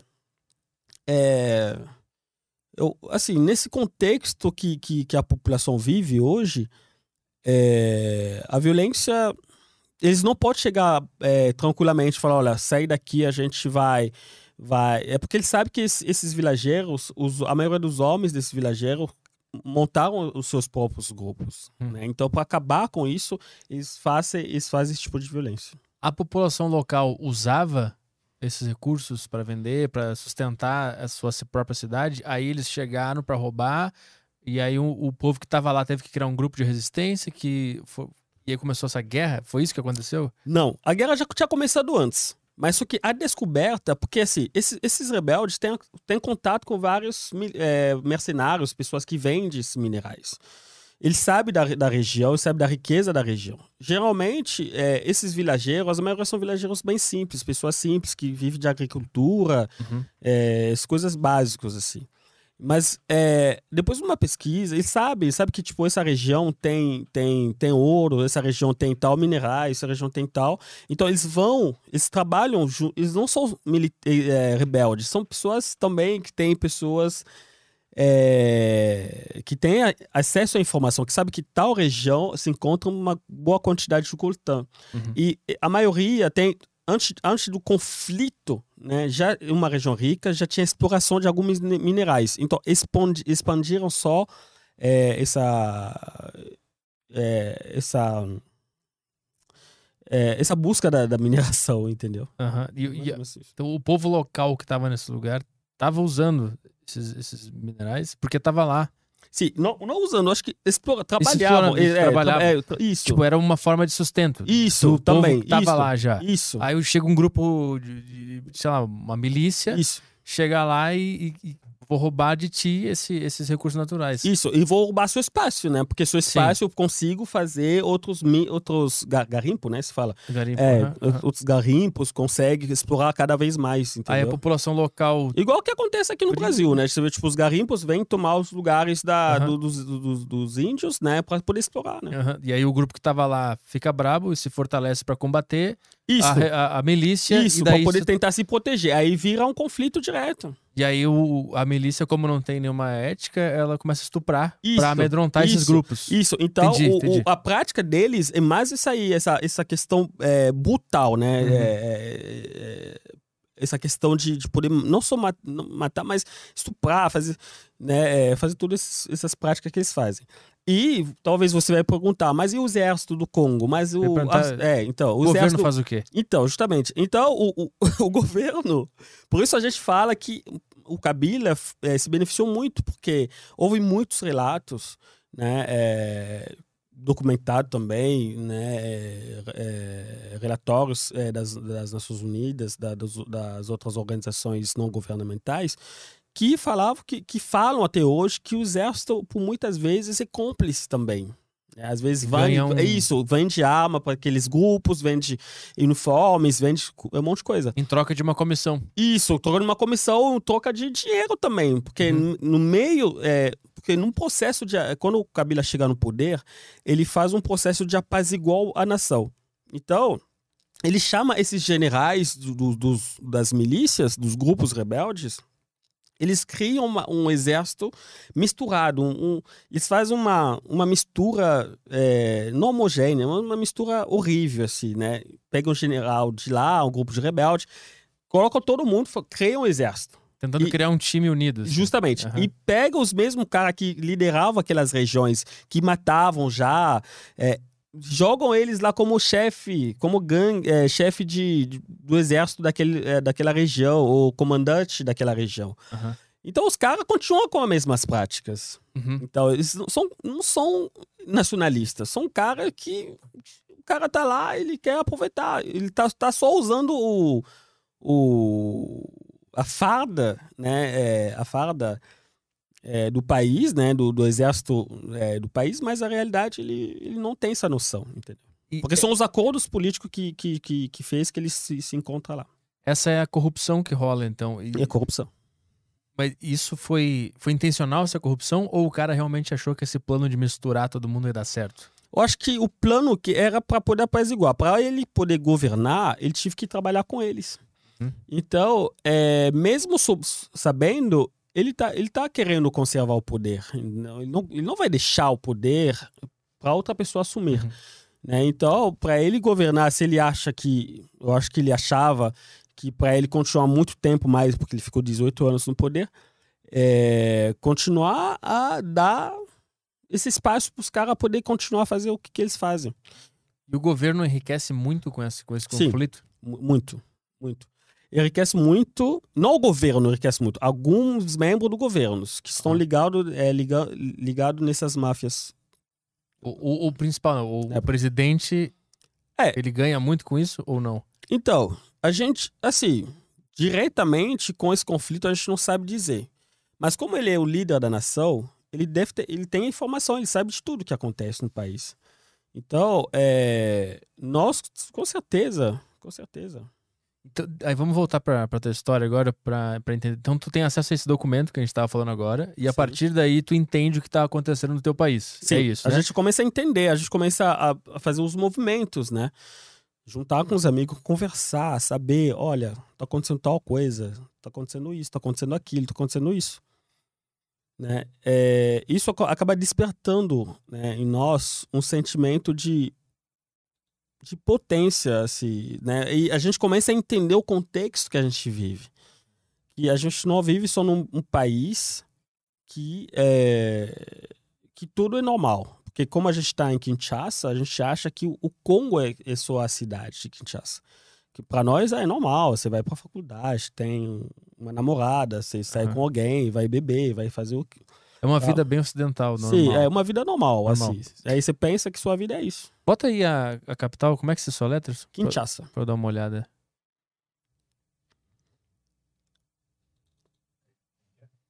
K-I N S é, Ali.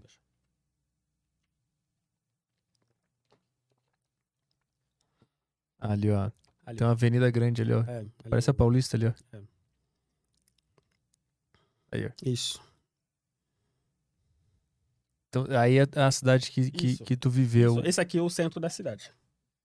Tá. E aí, então aí é meio que uma bolha, assim, ninguém fazia ideia de que na, nos lugares mais, mais distantes estava acontecendo tudo isso. Sim, a gente tem uma noção. Às vezes na, na mídia passa a informação que, olha, acontece. Aconteceu ta- eh, tantos mortos, eh, houve né, um ataque. Mas aqui você não tem tipo de confronto na cidade. Você não. Na, na, na- capital, a verdade. Você não tem tipo de, de, de- de confronto. Você tem outro tipo de confronto. Que, o que que tem lá? Aqui, o contexto na, na cidade, ou na capital, ou nas outras grandes capitais do país, é o as impedimento das liberdades básicas, né? Ah. Então, a liberdade de expressão, é, de reunião. De reunião até tem, mas de expressão, principalmente. Que, dá um, um exemplo de como a liberdade de expressão ela é. Crítica ao governo, falar, por exemplo, do relatório, falar, por exemplo, que é, o, o Kabila, você não pode fazer um terceiro mandato, você está no poder há dois mandatos que pede a Constituição, você quer é, bular a Constituição, a, a Carta Magna da, nação. Simplesmente falar que ele não pode ter um terceiro Sim. mandato já era. E ao contra, ao contrário do que o governo pensa. As pessoas Esse é eram perse- motivo. Isso. Eram perseguidas. Perseguidos, assassinados, mortos, Teve contato com alguém sim. próximo que criticou o governo e Sim, sumiu. eu mesmo, eu mesmo. Você tá vendo? Vou te mostrar aqui. Tá pegando aí?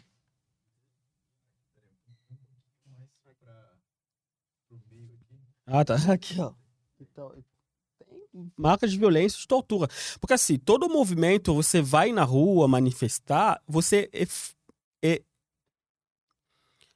é, a repressão é muito forte, é desproporcional a, a- naquilo que você tá, tá querendo Aham. manifestar. Você vai na, na- você vai é, na rua reivindicar, falar de uma lei, falar do, de, de tal grupo que talvez é, foi, foi mortos é, tantas pessoas é, em Bukavu, Ituri, Beni, é, ou você vai falar um, da, da ONU, por exemplo, a ONU tem uma missão é, lá, é, a gente, eu lembro que a gente manifestou muito contra a ONU, porque tem a missão que chama MONUSCO, hoje se chama MONUSCO, né? Chamava MONUC, hoje é MONUSCO. Então, eles estão no país há cerca de 20 anos, com o maior número do exército da ONU que está no, no, está no Congo. E isso foi liderado também até então com dois generais brasileiros, cara. Hum. É, o Brasil tá no Congo hoje. O Brasil tava no Congo e tá no Congo hoje. Então, o, o, o comandante da, da, da- da- das forças é, de paz da, da ONU, o, o atual e o, é, O anterior? a- o anterior, Aham. são brasileiros, são general de exército brasileiros. E como é que era o trabalho da ONU lá? Era, era o Então, a primeira missão, a primeira missão deles era uma missão de observação, né, do conflito. Cara, os, os militares vão observar o conflito. Os caras se matando estão ali, ó, apitando o conflito, anotando. entendeu? Aí Realmente tá, ah, morreu acontecendo. 15 e tal. Aham. Então, depois de, uma, de um grande movimento das, das, da, da, dos- da sociedade civil, né, das ONGs, né, dos movimentos sociais, eh, e também das, dos outros atores da, do cenário político, isso mudou. Né, essa visão mudou. Eles mudaram a, a missão. Então, passou da MONUC, da, da né, que é a missão de observação, para a missão de estabilização né, tentar estabilizar a questão do conflito. Aí eu lembro o, o, o general Santos Cruz, né, que, que, que então era o, o secretário do, do presidente Bolsonaro aqui, né, do governo. Aqueles um dos primeiros que saiu do governo. Aham. É, ele é gaúcho, né? gaúcho? É, Como é que é o nome dele? Santos Cruz. Santos Cruz. Santos É. Cruz. Não, não, não, não tô ligado. Então, ele, ele, quando ele chegou, eu lembro quando ele chegou, ele chegou, ele ele trocou o quartel-geral, porque o quartel é na, na cidade de Kinshasa, onde não tem conflito armado. Aham. Então, ele, ele pediu para a mudança do quartel. Então, o quartel segue de Kinshasa para o Goma, na região que tem o mais conflito. Ah, tá. Eu cheguei a conhecer ele aqui em São Paulo, na USP, né? Então nós conversamos um- meio em off, assim, tentei perguntar algumas perguntas chatas. É. tipo, que, né, meu, tipo, fala realmente o que acontece lá, né? Tipo, né? Porque o cara, com certeza, tem muitas informações. Ele sabe muito bem da, do rolo que tem. Aham. E eu, eu lembro que é, durante o evento eu cheguei a falar, olha, é, houve uma, uma época, um, é, disseram que a ONU estava envolvida também. Tinha alguns ucranianos né, é, no exército da ONU que vendiam armas, é, vendiam outras coisas para esses grupos e tal. Tentou esquivar da pergunta, né? Não, da, da, da resposta. Não, Então tem suspeitas que a própria ONU te- tem corruptos dentro da ONU. É, tem. A gente tem essa, essa suspeita, né? Porque eles estão no país. E acontece muitas, é, muitos massacres, né?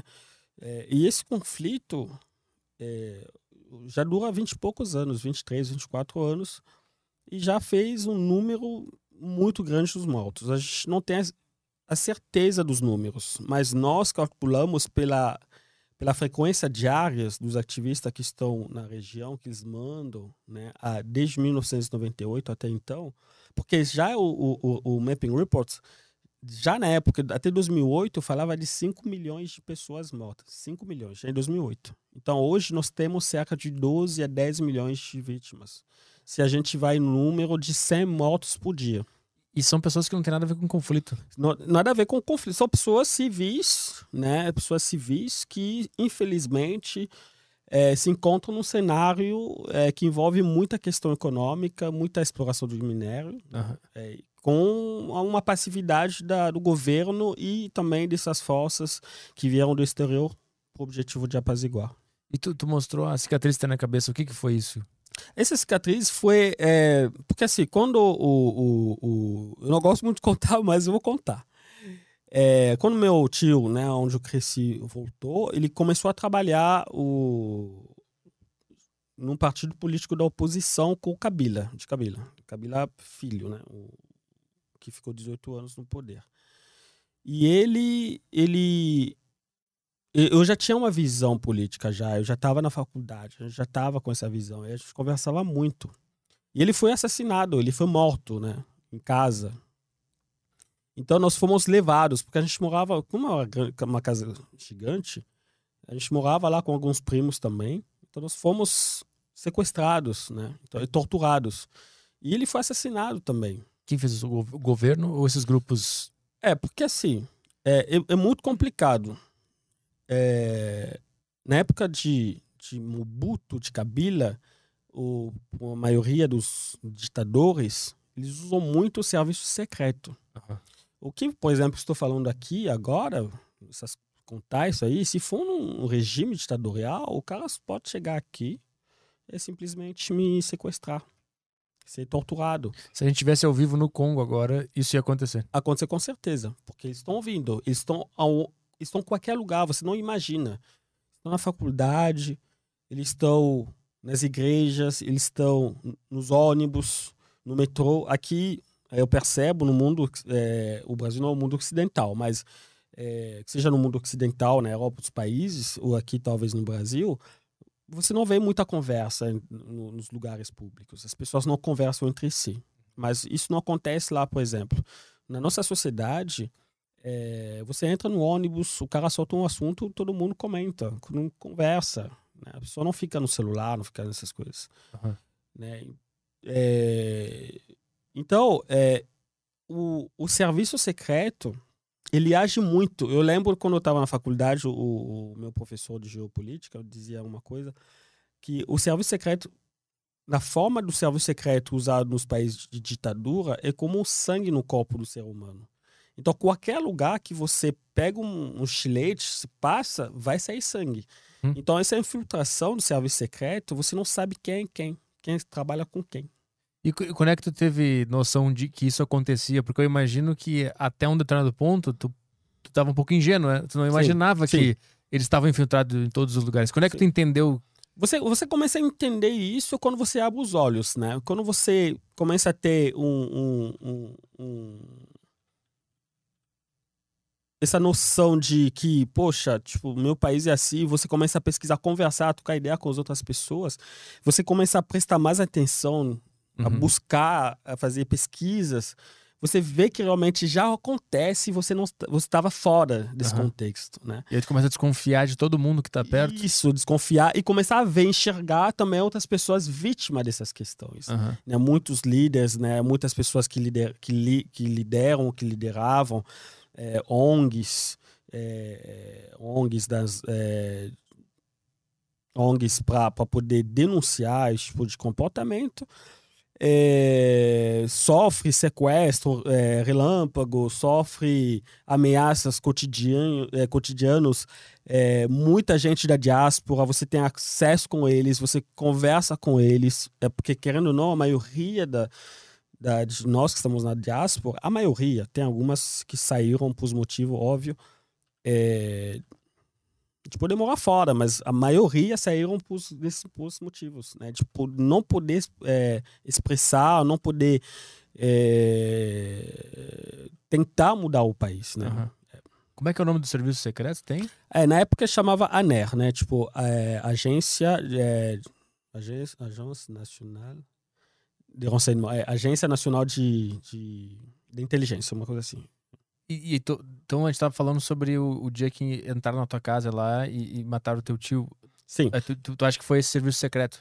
Sim, porque assim, eles chegam. é, Assim, a gente, como a gente tá nesse, nesse, nesses meios, a gente sabe que é serviço secreto. Porque isso é, um- é uma prática que existe há muitos anos já. Aham. Então você acaba sabendo que realmente é isso. Aham. É pela linguagem, pela, pela forma de, de, de, de se expressar. Né? Eles falam também, entendeu? Aí vão né, com essas práticas de tortura. Né, também levar nos cativeiros, lugares é, que você não conhece ninguém, eles chegam lá te questionar por que você está envolvido, o que, que ele faz, você sabe das coisas. Né? Isso, isso aconteceu contigo? Sim, sim, sim, você sabe das coisas. Um monte de coisa eu não posso falar aqui, né? Tá. Mas é, é assim que funciona. Isso foi nesse dia que entraram na tua casa Sim. e mataram teu tio. Sim. E eles pegaram vocês todos da Sim. família. Na verdade, ele, ele é isso, pegar todo mundo, a verdade, o- os homens, as mulheres às vezes não, não, não mexem muito, né? Então, Uhum. é. então pegam todos os homens, né? É, Como ele era muito influente também no partido político da oposição na época, né? Então, é, levaram todos nós. Pra um cativeiro. Isso, aí os ca- a gente ficou. Na verdade, não foi cativeiro, cativeiro. Foi o. é, tipo um escritório dele. Não escritório também, mas é. É, o escritório deles, né? Mas um escritório secreto deles. E lá Ficou ele, uns três dias lá. três dias É, question... é isso. tentando, tentando pegar alguma informação Informações, é, do que, que vocês sabiam isso, e é. tal. E, e meio a isso, tortura, batiam e, e Isso, tudo isso. Caralho.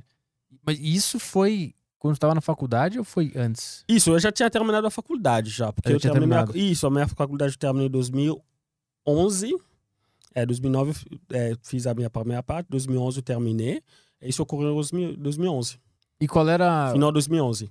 é, Quando tu, no meio da faculdade, que tu tem acesso àquele documento, tu vira um ativista, né? Isso, aí nesse meio mesmo, é porque quando eu, eu volto em 2009, aí eu faz dois anos de pesquisa de, de mestrado, né, de pós, né, dois anos depois lá, é, que essa- esse sentimento começa a surgir, né, dentro Uhum. de você, começa a aquecer. Aí você tem alguém da família que também, toda vez que ele fala, porque a gente conversava, chegava a conversar com ele, mas é, não muito, assim, porque não via interesse, na verdade, na, na gente, né? De, olha, mas só chamava atenção. Ó, nós vivemos num país que você dessa geração, você precisa mudar as coisas. O legado que nossos pais, que, que, né, que os nossos avós eh, deram, deixaram para eles, que era para gente continuar com esse legado, para não para não se envolver, né, na, Uhum.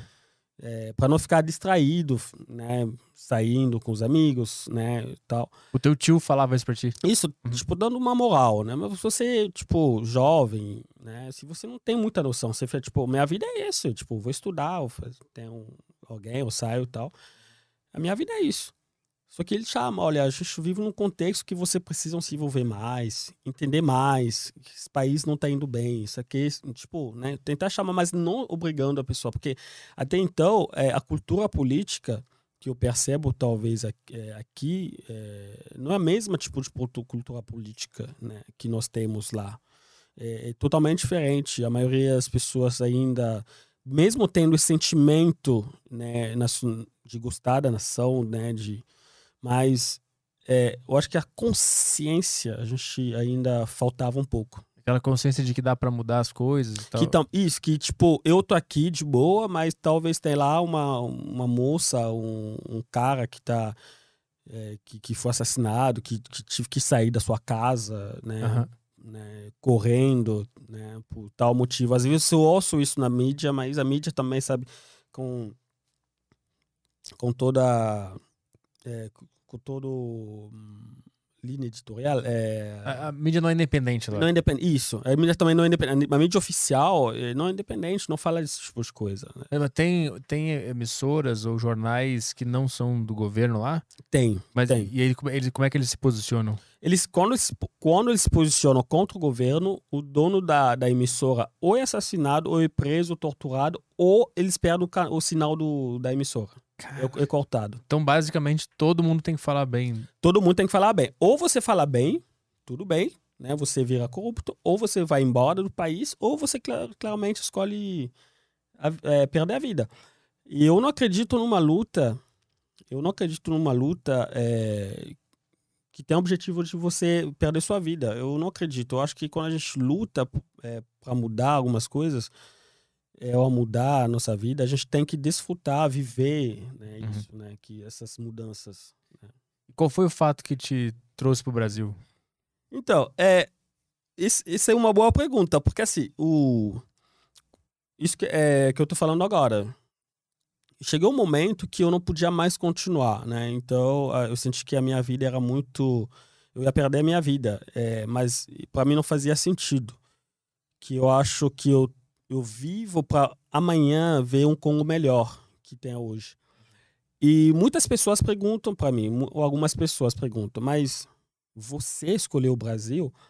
Eu acho que não. Um- um- uma pessoa que, que foge, que, que chega como refugiado, é, refugiado, ele não escolhe onde ele vai. Ele só vê a primeira porta que se abre, ele entra. Como é que essa porta se abriu? Muito complicado. Foi um contato que eu tive aí que me trouxe para cá. Tá, mas lá, qual foi o fato que te fez decidir eu preciso sair daqui? O que aconteceu? Eu acho que o, o- cada vez mais eu, eu sentia que eu, que eu era, tive que cobrar muito mais a- o, o, o governo, né? Cobrar o governo, a política do governo, a repressão, muitas, muitos jovens morrendo por, por tudo que a gente fazia, né? Esse, esse ativismo, correr atrás. Mas o que vocês faziam? Vocês iam pra rua Pra protestar? Como rua, é que era? protestar, montar grupo dos amigos, montar grupo de, de, de, de, de pessoas intelectuais, né? É, fazer, é, distribuir documentos, papéis, na- Panfletos? panfletos Aham. né, no- no- nos terminais de ônibus. É, isso, isso, muita gente perdeu a vida. Fazer conferência na faculdade, conferência fora, é, criar grupos, é, é, movimentos sociais, entendeu? E algum de vocês tentou entrar na política, se candidatar, criar um partido, ou é impossível fazer isso lá? Olha, a maioria que tentaram ou que entraram, é, tive que se alistar, né? Tive que se corromper também, Aham. né? É, até que... é, mas a maioria que eu conheço estão fora do país. A gente faz tipo de movimento fora do país. Lá, lá, quando tu tava lá, tu viu alguém entrar na política e ter que se corromper pra não perder a vida? Muitos, muitos, muitos. Amigos teus que, que, que Am- participavam am- do amigos movimento? não, pessoas conhecidas, pessoas de referência, né? É, pessoas de referência é, que a gente acreditava, não, a gente vai fazer isso. Mas a gente sabia, a gente sabe muito do, do, do cenário político que a gente vive. O cenário político nosso é totalmente diferente. O cenário político de uma ditadura é totalmente diferente de um Estado democrático de direito né, é, e facilmente a pessoa muda de lado. Né? Chega lá, o cara recebe tal X valor, o cara já muda de discurso, não fala mais, acabou.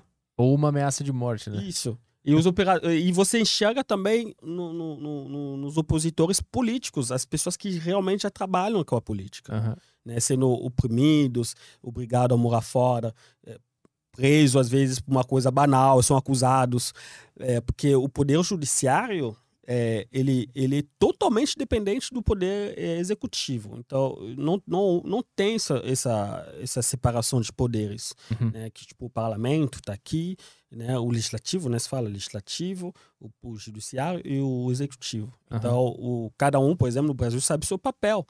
Né? Mas lá não, tipo, o executivo manda em todo mundo. Manda, manda, manda em todo mundo. Você faz isso, faz isso. Então, eu vi muitos opositores na época eh, foram presos porque eh, foram acusados de sair com uma menina de 17 anos. Mas- Ou, ou talvez eh, foi acusado de conspiração. Uhum. Pastores, né? Muitos pastores foram presos porque às vezes na sua pregação falam uma coisa que que que, que, que foi Vai contra. que, e vai contra o governo, já o, a máquina, essa máquina da inteligência já busca eh, no seu passado, busca alguma coisa, ou faz um gatilho para poder prender ele, cair numa coisa, para justamente ser uma desculpa para ele ser preso. Ou até cria alguma, Cri- alguma história, né? Justamente. Pra- Cria uma história só para Pra um justificar, testemunha lá, tá aí é, muitas pessoas falam assim. pra justificar a, a, a prisão Isso. do cara, né? Sim, sim, sim, sim. Tu sofreu alguma coisa do tipo? Não, não, não cheguei a sofrer disso, não. E qual, qual eram os principais pontos que vocês levantavam nessa, nesses panfletos, nessas manifestações? Qual eram as principais coisas que vocês queriam mudar? Mudar é, a maioria das coisas, porque assim, o, o Kabila, é, ele chega em 2001. As primeiras eleições, demo, entre aspas, democráticas que acontecem em 2006. Ele, ele foi eleito, ninguém... houve contestação, as pessoas contestaram. Aí, o resultado da eleição. da eleição, mas foi muito pouco. Em 2011, segunda eleição, ele foi eleito de uma forma fraudulenta, porque o segundo mandato dele, ele foi péssimo, né? Então, o conflito intensificou muito a questão do conflito, a miséria da população. Então, a cobrança foi, foi ainda maior. Então, a essa cobrança não é só a questão do conflito, mas também a a questão das, da, da, da- das liberdades, da vida social, da vida eh, educacional, todas essas questões, né? Eh, que a gente fazia, que a gente faz a oposição até hoje. Então, eh, em 2011 as, as eleições claramente foi roubados, né? Na cara dura. Então a gente foi muito na rua por causa disso. Muitos, muito, muito por causa das, só das eleições. E, E o terceiro mandato também. quantas pessoas eram desse grupo que vocês iam pra rua? Era bastante gente? É, Era- são, são vários grupos, né? São vários grupos é, dos intelectuais jovens, é, é, é muitos grupos. Mas você fechava uma rua assim? Era uma galera? sim, sim, sim. era- na- principalmente nessa rua principal aqui, ó. Que você tá vendo ali, ó. Essa rua principal, você vai, fecha. Será que tem foto dessas manifestações? É, não sei se. É, coloca. Que a imprensa não vai cobrir também. É, então, é justamente. É, e a imprensa não é igual. É, peraí. Manif- Como é que é o nome da manifestação lá? Bota manifestação. É, coloca. É, põe manifestação do lado disso aí, da- É. da- do nome da capital. Talvez tenha. Isso, por exemplo, aqui, ó, você tá vendo, justamente isso aí. São tipo de manifestação que a gente fazia. E se você vê do lado, você vai ver a Igreja Católica muito envolvida nessa questão também. Tem uma foto do lado com os padres da igreja indo manifestando e, infelizmente, a maioria dos padres, é, o, né, embaixo também acho que tem uma foto lá embaixo. Isso. Você vê, eles iam pra rua, então a igreja virou também um palco das Aham. manifestações. A né? igreja a igreja estava principalmente contra governo. católica. Contra o governo. Isso, contra as práticas do governo. Isso. A prática que o presidente quer eh, se reeleger uma- pela terceira vez, eh, quer mudar a Constituição, quer.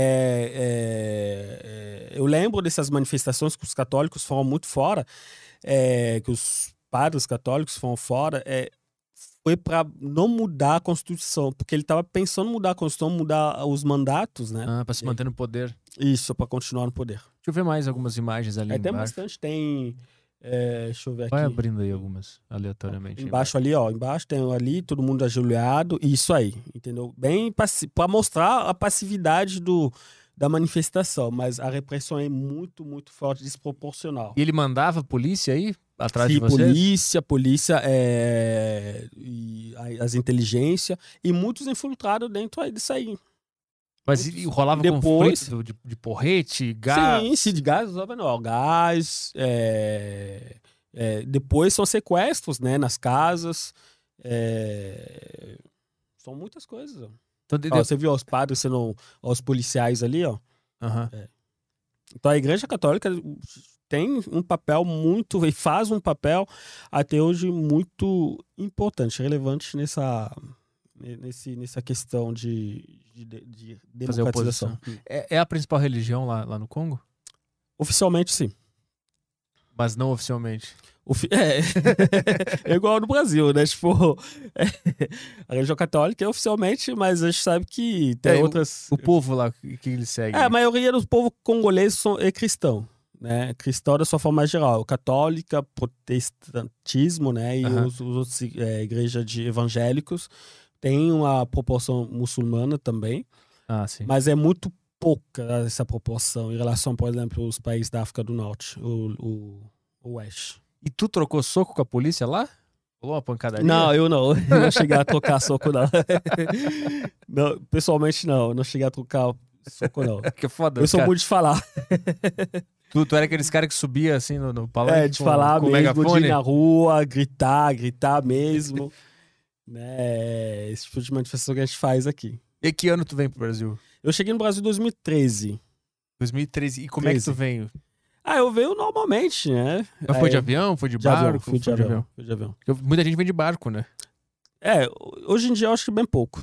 É, eu eu tava lendo alguns refugiados Mas, que mas, vêm- é, vêm de tem, barco. tem alguns sim, mas hoje em dia é pouco. Como é que foi o dia, o dia que tu decidiu ir, ir embora pro Brasil e como é que foi o dia de de fato ir? Tu foi até o aeroporto com medo? Tentaram te seguir? Que momento tu ficou tranquilo? Como é que foi? Acho que numa república bananeira tudo é possível, né? É, Começou a, a ocorrer uma operação, cara, uma operação de busca é, de jovens, né, que, que, que faziam parte dessas manifestações, a gente soube disso. E algumas fontes meus, né, que, que minhas, que eu tinha, é, me ajudaram, conseguiam visto para vir pro Brasil, entendeu? Ah, Então rolou, rolou um papo assim de, olha, os caras estão indo atrás de ti. E- É é melhor tu. É, tipo, atrás, não pessoalmente de mim, De mas jovens. de jovens e tal, então provavelmente, a gente, porque a gente se reunia, né, a gente conversava. Hum. Na época não tinha, as redes sociais, eu lembro que tinha Facebook, é, tinha Facebook, mas tinha mais o i- i5, Qual? i5, tinha i5. i5? Que? É. Eu não conheço. Ah, tinha uma rede social antiga, assim, que, tipo, a gente usava muito pra se Ah, comunicar a- com os caras. Aqui era o Orkut. Ah, A- é? A gente É, usava né? o Orkut aqui. A gente usava i5, HI e 5, acho uma coisa assim. É mesmo? Procura, Eu eu não sabia que tinha essa, essa, essa É. rede social. É, a gente usava muito isso aí pra se comunicar e a gente se via lá nos, no, no- nas, na, nos quintal dos. É isso aí, isso aí. Ah, high five. Tá. Wi-Fi. Até 2008 foi um dos 20 sites mais visitados da internet. Então. Então, tinha comunidades, tinha páginas. É, não, não, não páginas, né? Só páginas pessoais, né? Assim, Aham. tipo, a gente só conversava, ó, vamos marcar encontro lá, o pessoal, SMS também, ó, Aham. a gente vai se encontrar fulano tal, conversar, montar, tipo, um grupo de estudo. Ali, ó. É bem parecido com o Orkut. É. Lá, lá vocês não usavam Orkut? Não, Não? não. Aqui, então era. Mas é muito parecido com, Ah, com o é. Orkut ali. Mas aí então vocês eh, se comunicavam pelo high five. É, pelo i5 e pelas, é, pelo SMS. Aham. né? A gente conversava muito. O governo não conseguia entrar nisso aí, rastrear SMS. Acho que não tinha equipamento. sufi- não- Acho que não sei, mas eu acho que eles estavam mais na televisão, né? Pois a gente fala. O serviço secreto do Congo, eu sou mais na televisão. Hoje em dia, eu acho que mudou um pouco, né? Com a questão das redes sociais, é, evoluiu, óbvio. Ah, então como vocês pegaram o início da rede social, eles não É, conseguiram não entender, conseguiram o que entender, estava é. acontecendo. E a gente tava muito no SMS também, né? Tipo, mandando SMS e tal. Ah, a gente vai se contar na casa do Uhum. Petrinho amanhã e tal, domingo e tal. E a gente conversava, ó, tá rolando tal coisa. A gente sempre tinha contatos, assim. Mas e a internet, o governo não controlava? Não, tranquilo. Internet, de boa. Esse Controle, não. A gente não. Não é que nem a Não. China, que os caras controlam toda a não, internet. acho, não, acho que não. Que saiba, não. Saiba, não. Porque é, até 2013, quando eu saí de lá, era bem tranquilo, assim. Tipo, na internet, era quase novidade também, né? Aham. É, então... E foi nesse high five que tu ficou sabendo que estavam perseguindo os jovens e que era melhor tu ir embora? Não, não, não, não. A verdade, essas, é, a gente comunicava só entre nós, a gente sabia o perfil de fulano, tal, tal, ó, vai rolar, tal coisa, a gente vai se encontrar na casa de fulano. Mas, tipo, de informações a gente conversava entre a gente, entre nós mesmos, Uhum. né? Mas é, é assim que a gente fazia nossos encontros. Então, aí- então tava rolando um boato de que o governo tava indo atrás de jovens é, opositores. Isso, na maioria da, da cidade inteira, né? Porque a cidade é dividida em três setores, né? É, como norte, sul, oeste e tal. Uhum. E a gente tem distrito, a gente fala, né? Uhum. Distrito e tal. E essa perseguição tava focada em É. um lugar ou era em tudo? Porque assim, eu, eu sempre sai esse tipo de info- é, informação, porque você vive num contexto, é, você vive num contexto que mesmo esse serviço, cara, tipo de inteligência, o exército, a polícia, são pessoas pobres, né, cara? São pessoas também que, poxa, você dá uma coisa faz fácil de corromper, né? Uhum, você pode dar uhum. uma coisa, você consegue viajar tranquilo. Você não tem uma lista que você impediu de viajar. Ah, Então. Você pode chegar lá, o cara não te conhece, dá uma coisa pra ele, o cara vê seu passaporte, vê seu visto, tchau, vaza. Uhum. E o policial lá ele é mal remunerado. então- É, mal remunerado. Tem tudo isso aí. Então, o contexto não é tipo que eles, eles vivem fora da realidade. Eles estão na Aham. mesma bolha que a gente. E teve que fazer isso pra conseguir sair? Sim, é, pra sair foi bem tranquilo. Assim, a gente saiu, é, eu, algum, dois amigos também. É, hoje eu não sou mais, no- não estou mais aqui, mas a gente chegou tranquilo. E, e como é que foi quando tu, tu chega no Brasil? Tu vai pra onde? Ah, eu chego no Brasil, assim, você chega, prim- o primeiro impacto que você tem é a questão da língua, né, cara? Você, tipo, você não tem língua. Eu já falava muitas línguas, mas eu não falava português. Português eu aprendi aqui. Né? Então eu tive que me, tentar me virar com o portunhol. Aí você chega, você não conhece ninguém, o país. Porque assim, a gente também tem uma visão, quando você está fora, a gente tem uma visão diferente do Brasil. Você, a visão que eu tinha do Brasil, né, na época, tipo, a gente via muita questão do futebol, né? Essa, essa visão, a gente pensava, nossa, no Brasil todo mundo joga futebol, meu. Tem bunda, tipo, bunda e futebol. É, é, mas a maioria é futebol, cara. futebol. Todo mundo joga futebol. Aí, é, e a gente via também nos Copa dos Mundo, Copa do Mundo, Ricardo, fulano, é, por exemplo, é, é, Ronaldo, tu- toda essa, toda essa gente aí. Rivaldo, Chegava lá a é, informação. Cafu, Roberto Carlos. Roberto Carlos. Aí, a gente só tinha essa ideia do Brasil. Eu, pessoalmente, só tinha essa ideia né, é, é, do Brasil, do futebol. Tu já achou que ia chegar aqui e tá o Ronaldinho Todo, no, no, tipo, no você, você aeroporto? sacola já, tipo, pá, Ia ser sempre o Ronaldinho. É, o então- piloto do avião era o Ronaldinho. meu, todos meus amigos aqui, meu, mas ninguém joga futebol, meu. Ou joga, tipo, né, Joga de vez em sabe quando. aqueles futebol cerveja mesmo? Sim, Mas assim, sim. tipo, futebol profissional, né, às vezes rola um, um- eu não sou muito apegado ao futebol, né, mas às vezes rola, tipo, um futebol, mas tu, ah, essa- ah, não, não gosto não, não gosto não, entendeu? O futebol lá no Congo é popular? É popular, O pessoal joga lá? joga. É o principal, o principal esporte ou tem outro? Tem, ou tem o judô, tem o boxe, tem karatê, tem isso. É? O judô, judô é popular lá? É popular, judô é muito popular. Judô boxe é muito popular. Então, aí tu, então tu chega no Brasil e tu vai pra onde? Vai pra casa desse teu contato? Como Na é que verdade, quando eu chego aqui, não, aqui eu não tinha nenhum contato. Aí eu chego um pouquinho de grana, fico no hotel algum tempo. Aí eu, no- uma vez eu fui no, no- na rodoviária do Tietê. Aí eu vi dois rapazes. é, a gente, eu tava com um amigo meu, né? É, um dos amigos meus. Aí eu vi um. A gente viu dois rapazes senegaleses, estavam falando francês. Não, meio assim. Aí a gente começou a conversar com ele, ah, mas aqui, como que a gente faz pra. Porque a gente tá aqui, a gente não sabe onde ficar. Falei, não, a gente, eles falaram do, do centro de referência ao, ao refu- aos refugiados, né? Uhum. Que é a Caritas. E que aí a gente chegou na Caritas, né? Então eu fui pra lá, pra Caritas. Eu lembro, foi em dia 6 de 8 de 2013, eu acho. Aí de lá que eu fui. Contaram nossa história, né? O, fizeram nos. É, o pedido de refúgio. Na verdade, a gente não fez o pedido de refúgio, mas a gente contou um pouquinho do contexto, porque a gente estava no país. Eu fiz da minha. O rapaz também que estava comigo, o amigo, ele fez também o dele. Eu contei. Aí mandaram a gente no, no albergue, pra ficar no centro, aqui no centro da cidade. Aí eu fiquei lá, acho que uns seis meses, cara. E como é que era a vida lá? Ah, é vida de albergue, né? tipo, você tem que sair, tem que acordar cedo, tem que sair todo dia cedo, chuva, sol, frio, calor, tem que sair. Tem que sair, mas ia tem pra que onde? sair é, pra rua. Aí você vai pra rua, você fica lá até umas 4 horas da tarde, tu chega, toma um banho, aí 17 horas, é, 6 horas você janta. É, quando você sai, você toma um café da manhã. Aí. Isso aí. Mas tu ficava na rua onde aqui? É, você fica na rua. O que, que me ajudou muito foi o Sesc na época, né? Tipo, a gente tinha muito no Sesc do Carmo, no centro. Aham. Isso, muito, muito. A gente tinha muito lá. É, acessar a internet, porque é, a internet lá tinha uma sala, a internet era de graça. Acho que eu dava uma hora, né? Sei lá. É, e, e também é, o, a Caritas, é, na época, é, dava aula de português, mas eu não tive oportunidade de fazer curso de português. Eu não fiz curso de português.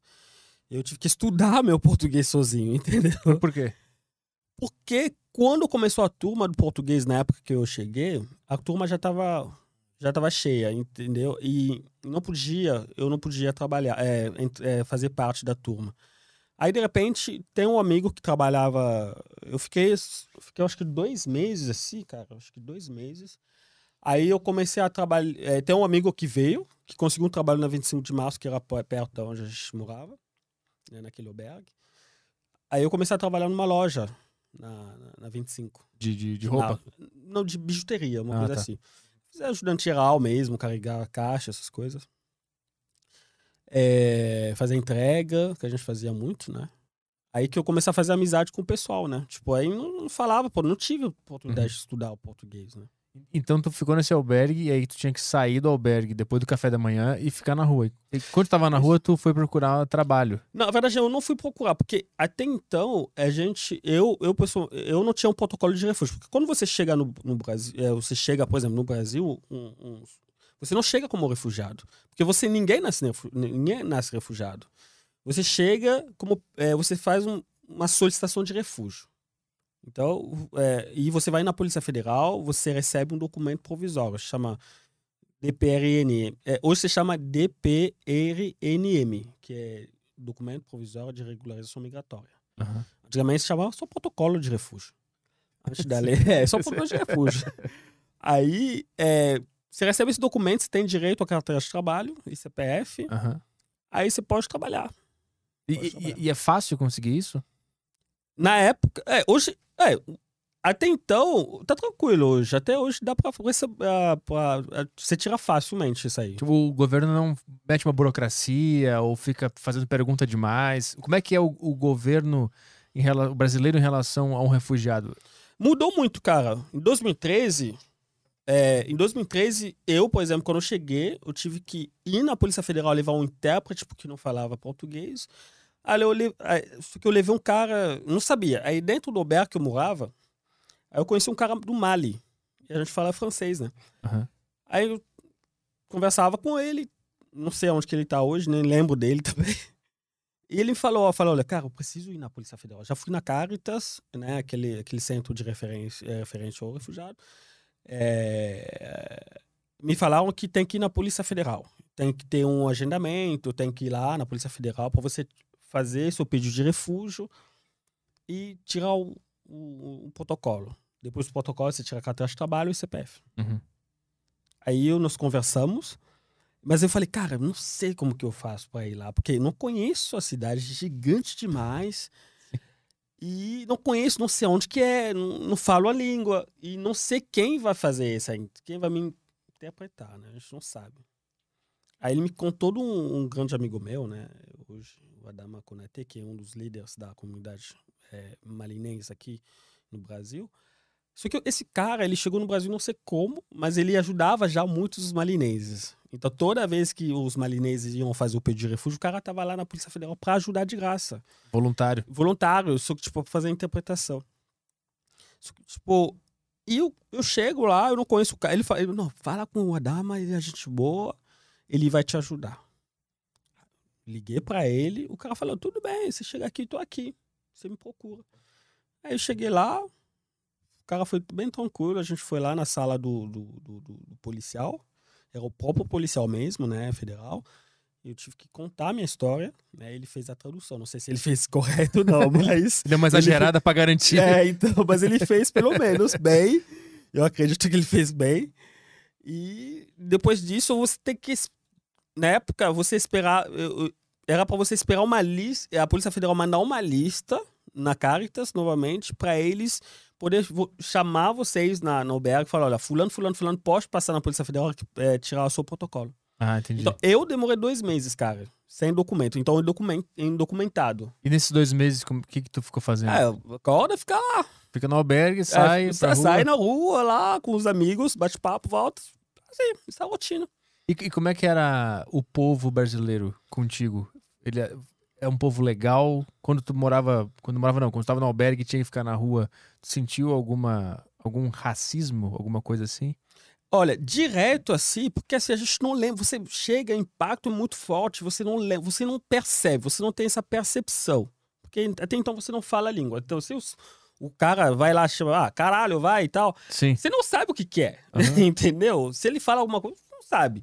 Mas aparentemente não. A gente. Porque até então o albergue é situado no centro, e no centro tem uma forte presença da- da- da- dos imigrantes também. Então a gente ficava muito em grupos Entendi. dos congoleses, conversar, lembrar do, da história do país, falar da música, falar de algumas coisas. Aham. Entendeu? A gente não tinha um impacto direto com a sociedade brasileira, não. Ah, tá. então, o entendi. impacto que a gente tinha com a sociedade naquela época era somente o albergue. Uhum, uhum. Então, o pessoal do albergue. Só. E aí, então, aí depois de dois meses tu consegue o protocolo? Eu consigo o protocolo, começo a trabalhar. Não, consigo o protocolo, desculpa. Consigo o protocolo, aí o, os amigos vêm me, me falam, olha, onde eu trabalho, meu, estão precisando de alguém, se quiser ir lá. Falei, olha, bora. Comecei a trabalhar nessa loja, fiquei, acho que dois ou três meses. Dois ou três meses lá, eu fui trabalhar, eu saí de lá porque não estava dando certo, né? Algumas coisas que estavam acontecendo não tava Aí eu pedi as contas. Aham. E na época tinha bastante vaga de emprego também, né? Então tinha um jornal amarelo, a gente aham. via lá e tal. Mas eu, na época, eu tentava falar portunhol, né? Como eu falava espanhol, aí já tentava um pouco, mas estava bem difícil. E eu fiquei seis meses no albergue. Quando eu comecei a trabalhar, eu tive que sair do albergue. Fui alugar com alguns amigos na Zona Leste. E de lá eu comecei a trabalhar num- numa, numa obra, né? De construção civil. Só que Uhum. eu fiquei lá 20 dias só, cara. Foi muito bom. Por quê? O que que... Assim, tipo, o engenheiro daquela, daquele, daquela obra, ele é uma gente boa, tipo, o Paulo. A gente, cheguei, conversei com ele e falei, meu, você é formado? Eu falei, sim, eu sou formado. Tentava conversar, eu falei, não, mas você não pode trabalhar aqui. Você é formado, cara. Você não. Você pode tentar outra coisa. Né? Tenta outra coisa, tenta outra coisa. Só que fiquei 20 dias. Aí eu voltei na Caritas, ele tinha um programa que chama PAR. Não sei se ainda tem, eu acho que não né, é o programa de recolocação dos refugiados no mercado de trabalho, uma coisa assim. Aí eu fui lá, eles conseguiram uma vaga num hotel, numa rede de hotéis. Aí eu fiquei lá no hotel quase cinco anos. Qual, qual função no hotel? Na, é, na recepção. Recepcionista. Ficou cinco anos lá. Mais ou menos, quatro anos e pouco, quase cinco anos. E depois, depois disso? É, depois disso, hoje eu trabalho com a questão migratória, né? Então, Ah. a gente trabalha, eu trabalho com... eu trabalho no CRAI, né? Que é o Centro de Referência a Migrações, os, os migrantes, né? Uhum. É, mas o hotel me ajudou muito, porque... Inclusive, a gerente que me contratou, hoje ela, é gran ela, ela segue vocês, a Car- Carolina mesmo? Morato. é. Legal. Ela falou, "Pô, nossa, eu, si- eu sigo muito a- aquele podcast e tal. que legal. legal. É, e, é, mas foi bem, eu acho que depois da, da Copa do Mundo. É um- ou, ou depois, eu acho que durante a Copa do Mundo, mais ou menos assim. É, durante precisou bastante de. É, eu- é, de alguém que falava francês. Ou- ou- não me lembro, não me Ah. recordo bem, mas não recordo bem, mas eu acho que foi isso. Ah, tu pegou aquela onda da Copa do Mundo, Isso, 2014. aí é, mandou foi. bem, já ficou no hotel. Aí já fiquei. Aí ali que eu tem- comecei a desenvolver o meu português, estudar em casa, ler, ler, ler, ler, ler, assistir. Eu assistia muito Tiquititas, né? Eu gosto de é, desenho. Uhum. Aí, tipo, o jeito das crianças falando e tal, eu assistia direto, direto, direto. É, e isso me ajudou muito. Tu achou muito difícil aprender português? Eu, hoje em dia, hoje, ontem eu tava comentando com um amigo meu que foi em casa, eu fui fazer um trabalho com ele. Eu falei pra ele, hoje em dia eu prefiro mais escrever em português que em francês. Eu acho o francês mais difícil agora. É, Até pra escrever. Pra falar não, mas pra escrever. Eu acho português mais tranquilo de escrever. é mesmo? É, eu acho, eu acho. Eu acho. Eu estou muito mais tranquilo escrevendo português que, que, que, que o Francês. porque é cheio de regras e por bastante tempo eu esqueci algumas coisas. Não todos, mas algumas coisinhas. E, e durante o teu aprendizado de, de, de português, quais eram as regras que tu menos entendia? Por exemplo, tem o porquê, que tem quatro tipos de porquê. Sim. Tipo, Esse tipo de coisa, o que mais que, tu pegava, assim? Ó, é, de, de, de, de frase, É, de é, palavra? regras do, do, do- português, que- Português? Que, são estranhas pra quem não cresceu aqui. Porque a gente acha muito Sim. natural ter quatro porquês. É. Mas vendo de fora, porra, Sim. pra que quatro? É. Escolhe um e fixa Não, mas. Ah, nunca pensei nisso. Mas, mas tem muita coisa, cara, que, tipo, depois eu comecei a perceber quando eu falava. Porque, assim, é, eu comecei a me envolver muito com os brasileiros. Né? Muito nos meios brasileiros. Tinha só amigos brasileiros. Eu saía muito, o pessoal do hotel, né, que eu trabalhava, né? Então a gente saía muito, a gente muitas confraternização assim entre a gente. Aham. Então eu fiquei meio fora da minha comunidade, assim, né? Até então me ajudou muito, porque eu não, não via muito sentido estar. Logo eu cheguei estar na, com a comunidade. Por quê? É, o que é essa inclusão. Né? Eu não gosto, é, não gosto muito da palavra in- in- integração, mas é essa inclusão também. É, aí, essa integração, essa inclusão passa pela convivência Aham. entre a- os brasileiros. Aí comecei a me envolver muito, os amigos, né? Sair muito é, com o pessoal. Porque quando você sai, você é obrigado a falar português. Você Sim. tem que falar português. Então, o pouco que você a- a- lê, é, aprende, vê na- nas informações, aí eu tentava, às vezes, palavras difíceis, assim, não difícil, ou para mim era novidade, é, mas eu não buscava no Google, no, no dicionário. Eu ficava lá até entender o, o que, que significa. Aham. Pois é, uma das palavras, né, que, que foi difícil, demorou muito para entender, foi o pois é. É tipo, pois é. Ah, Aí eu já, pois é. O que, que é isso? O que, que é? O que, que é? Tipo. Todo mundo, tipo, aí toda vez que eu, tinha, que eu ouvia isso, aí eu ficava. Pois é, pois é. Aí a pessoa fala, pois é, pois- ai, mas o que, é isso? que Até eu significa? entendi o que, que é, entendeu? Eu acho que nem eu entendo o que que é o pois é. É, é- é mais um. É é mais uma gíria. Não sei. Gíria, é, então eu não sei. E tem Pois é. muita gíria também. Então, pois é. Pois tipo, é, eu não sei também. Aí foi difícil. Ó, outra coisa foi cujo, por exemplo. Aí eu lia Cujo. muito cujo, cuja, cujo, cujo. Mas o que que é? Aí eu não, gost... não queria, tipo, pesquisar. Não queria pesquisar o que que é cujo. Eu vou entender o que significa. Só na fala, eu vou entender, vou entender. Aí conversando com o pessoal, aí você ap- aprende. Fala, ah, isso, assim, assim, assim, se usa assim. E o hotel me ajudou muito, porque eu tava na recepção, aí eu atendia muita gente. Muita gente do Brasil inteiro. Aham. Aí você, é a questão do sotaque também. Sim, Por exemplo, eu consigo saber que seu sotaque é do sul sim. né? Entendeu? É, aí você consegue essa percepção, né? Quando o mineiro chega, você fala, ah, esse aqui é mineiro, esse é baiano, esse aí é é fulano. Aí você, quando você pede o CEP do cara, o cara joga o CEP, sabia. Faz um bolão. É, então, é assim, Fazem um bolão. é, eu fiquei muito tempo lá, entendeu? Tipo, aí eu aprendi muito. Eu acho que isso me ajudou muito também no, no, no meu desenvolvimento do português. Em 2018, eu fiz a minha proficiência em português. Aham. Aí eu passei, graças a Deus. E, a, e, a- e as perseguições da, da- do governo lá acabaram depois que tu vem pra cá? Tu ainda sente medo? Não, é, eu acho que o. É, eu acho que depois de tirar meu protocolo, é, não demorou muito tempo. Então, na época, o, o, o Brasil é, não tinha. Não sei se foi os números da. Hoje o Brasil tem 50. Eu estava vendo as- a- os dados recentes da, da questão do refúgio, são 57, 8 até 2020 é, de pessoas reconhecidas como refugiados, né? Então, em relação à história do Brasil, muito pouco a Uhum. proporção disso. Mas na época que eu cheguei, as coisas andavam muito rápido. Então eu fiquei dois meses eh, sem protocolo. Quando eu tirei protocolo, a gente era para renovar cada dois meses. Quando venceu o protocolo, tinha saído já meu, a minha, a- o meu reconhecimento na condição de refúgio. Ah, então a- até, até tu receber esse protocolo, tu tinha medo de ter que voltar. Medo não tinha, porque voltar não voltaria, do jeito nenhum. Mas se, mas se o Brasil te manda de volta, tinha essa possibilidade? Então, não sei, mas eu, eu, eu tinha um, me sentia muito seguro aqui, sabe? Né?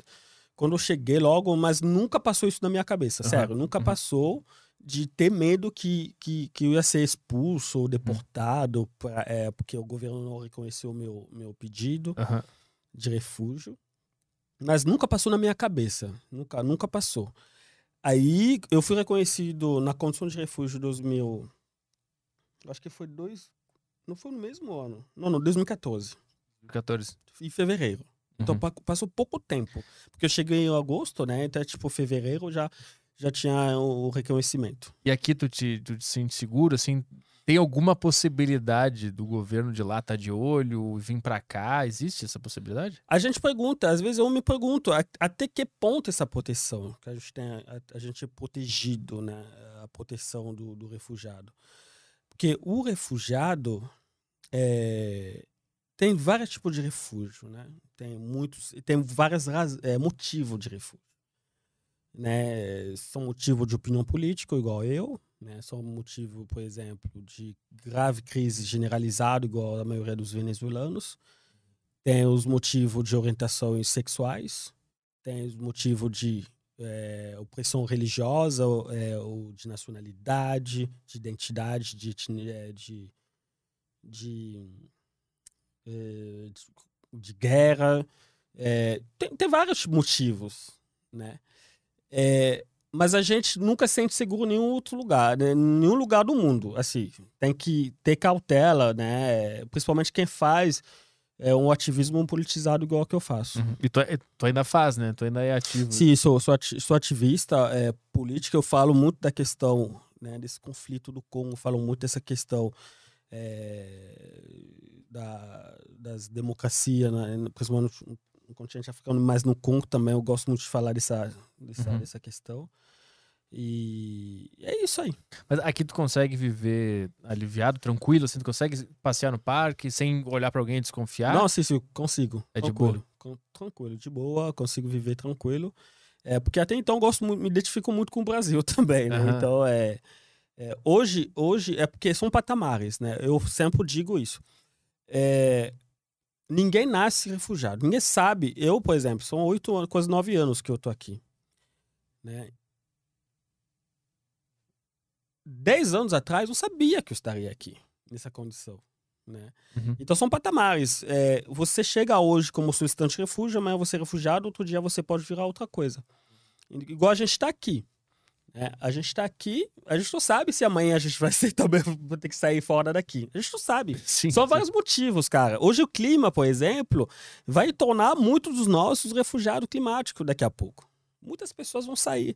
E muitas pessoas também, às vezes, esquecem que, por exemplo, o conflito da Síria, alguns. Tem, o conflito da Síria tem, é, tem também os, os origens é, do conflito climático também né, no, na, na, no, no, seu começo. Se você estuda bem isso, você vai ver que tem algumas algo muito a ver com, com, conflito, com, com a mudança climática. Então, o, tudo que a gente vê hoje, o frio em São Paulo, no Brasil, lá é, as queimadas na, na, na, na Europa, é, na China, é, é, a chuva, sei lá o que que aconteceu lá na Europa, é, os enchentes na Europa, uhum. a gente pode tornar, com certeza, um dia a maioria de nós como refugiado amanhã. E como é que tu enxerga o sistema político brasileiro? A democracia? Aqui tem muito papo que o Bolsonaro é um ditador, que o, o PT, é o Lula é a ditadura, a esquerda, não sei. Como é que tu enxerga isso? A gente tá reclamando de barriga cheia aqui? Não, assim, eu, eu, eu, tenho essa percepção, né? Eu gosto muito, eu acompanho direto. Direto, eu sou viciado, assim, na política brasileira. É, eu acompanho, sei, eu percebo, tem, tem essa percepção. É, e hoje, eu tô falando isso, mas hoje sou brasileiro também no papel. Não só, assim, sou também brasileiro. Me naturalizei já é, desde 2019, 19, acho. 19, logo começo, acho. É, mas eu, eu, consigo ter essa percepção do, do, do, clima político brasileiro. Mas eu acho que o Brasil, eu acredito muito nas instituições brasileiras. Eu acho que a, a, o, as instituições brasileiras são maduras, são muito maduras, né? Então, o judiciário sabe seu papel, o, o, legislativo e o executivo.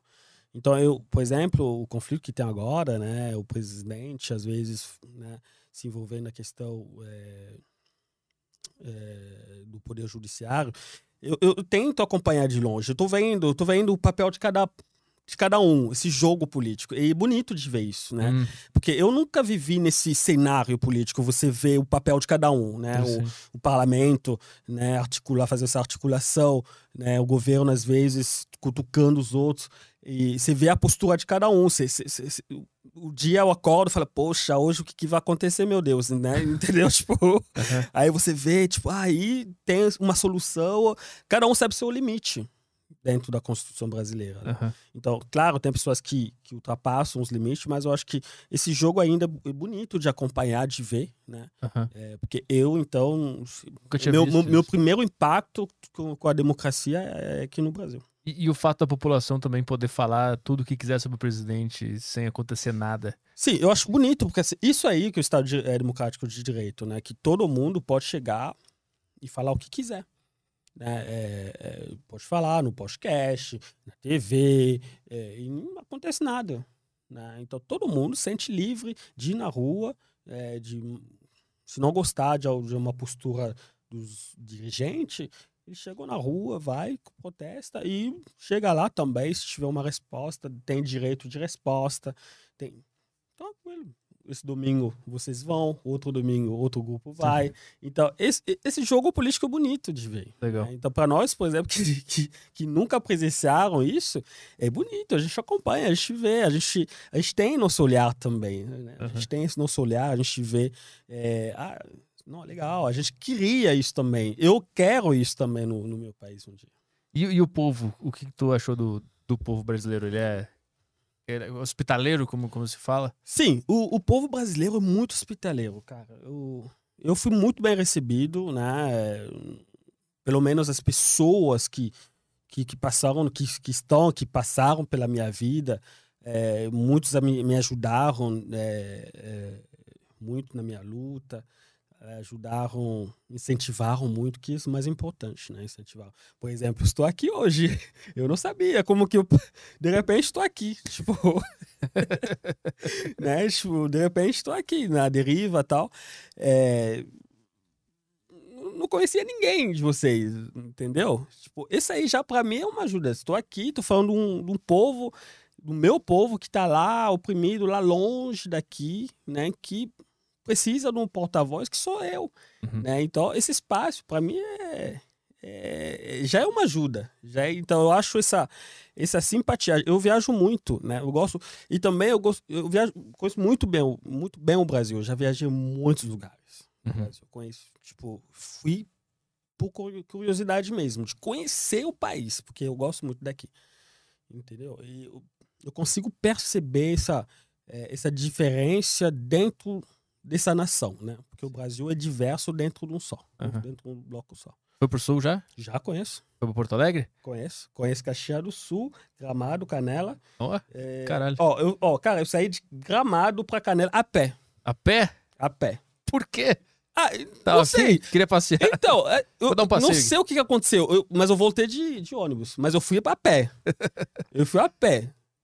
Até lá eu voltei de ônibus. Não sei o que aconteceu, eu acordei, eu fui lá a pé. Eu conheço o Sul, conheço lá, conheço é, Santa Catarina, né? Floripa eu gosto muito. gosto muito de Floripa. É, Curitiba, Foz do Iguaçu, é, Espírito Santo, conheço. E o Rio de Janeiro? Rio de Janeiro, óbvio. Já fui muitas vezes. Foi o primeiro lugar que foi. É. né? Quero ir pro Rio. É...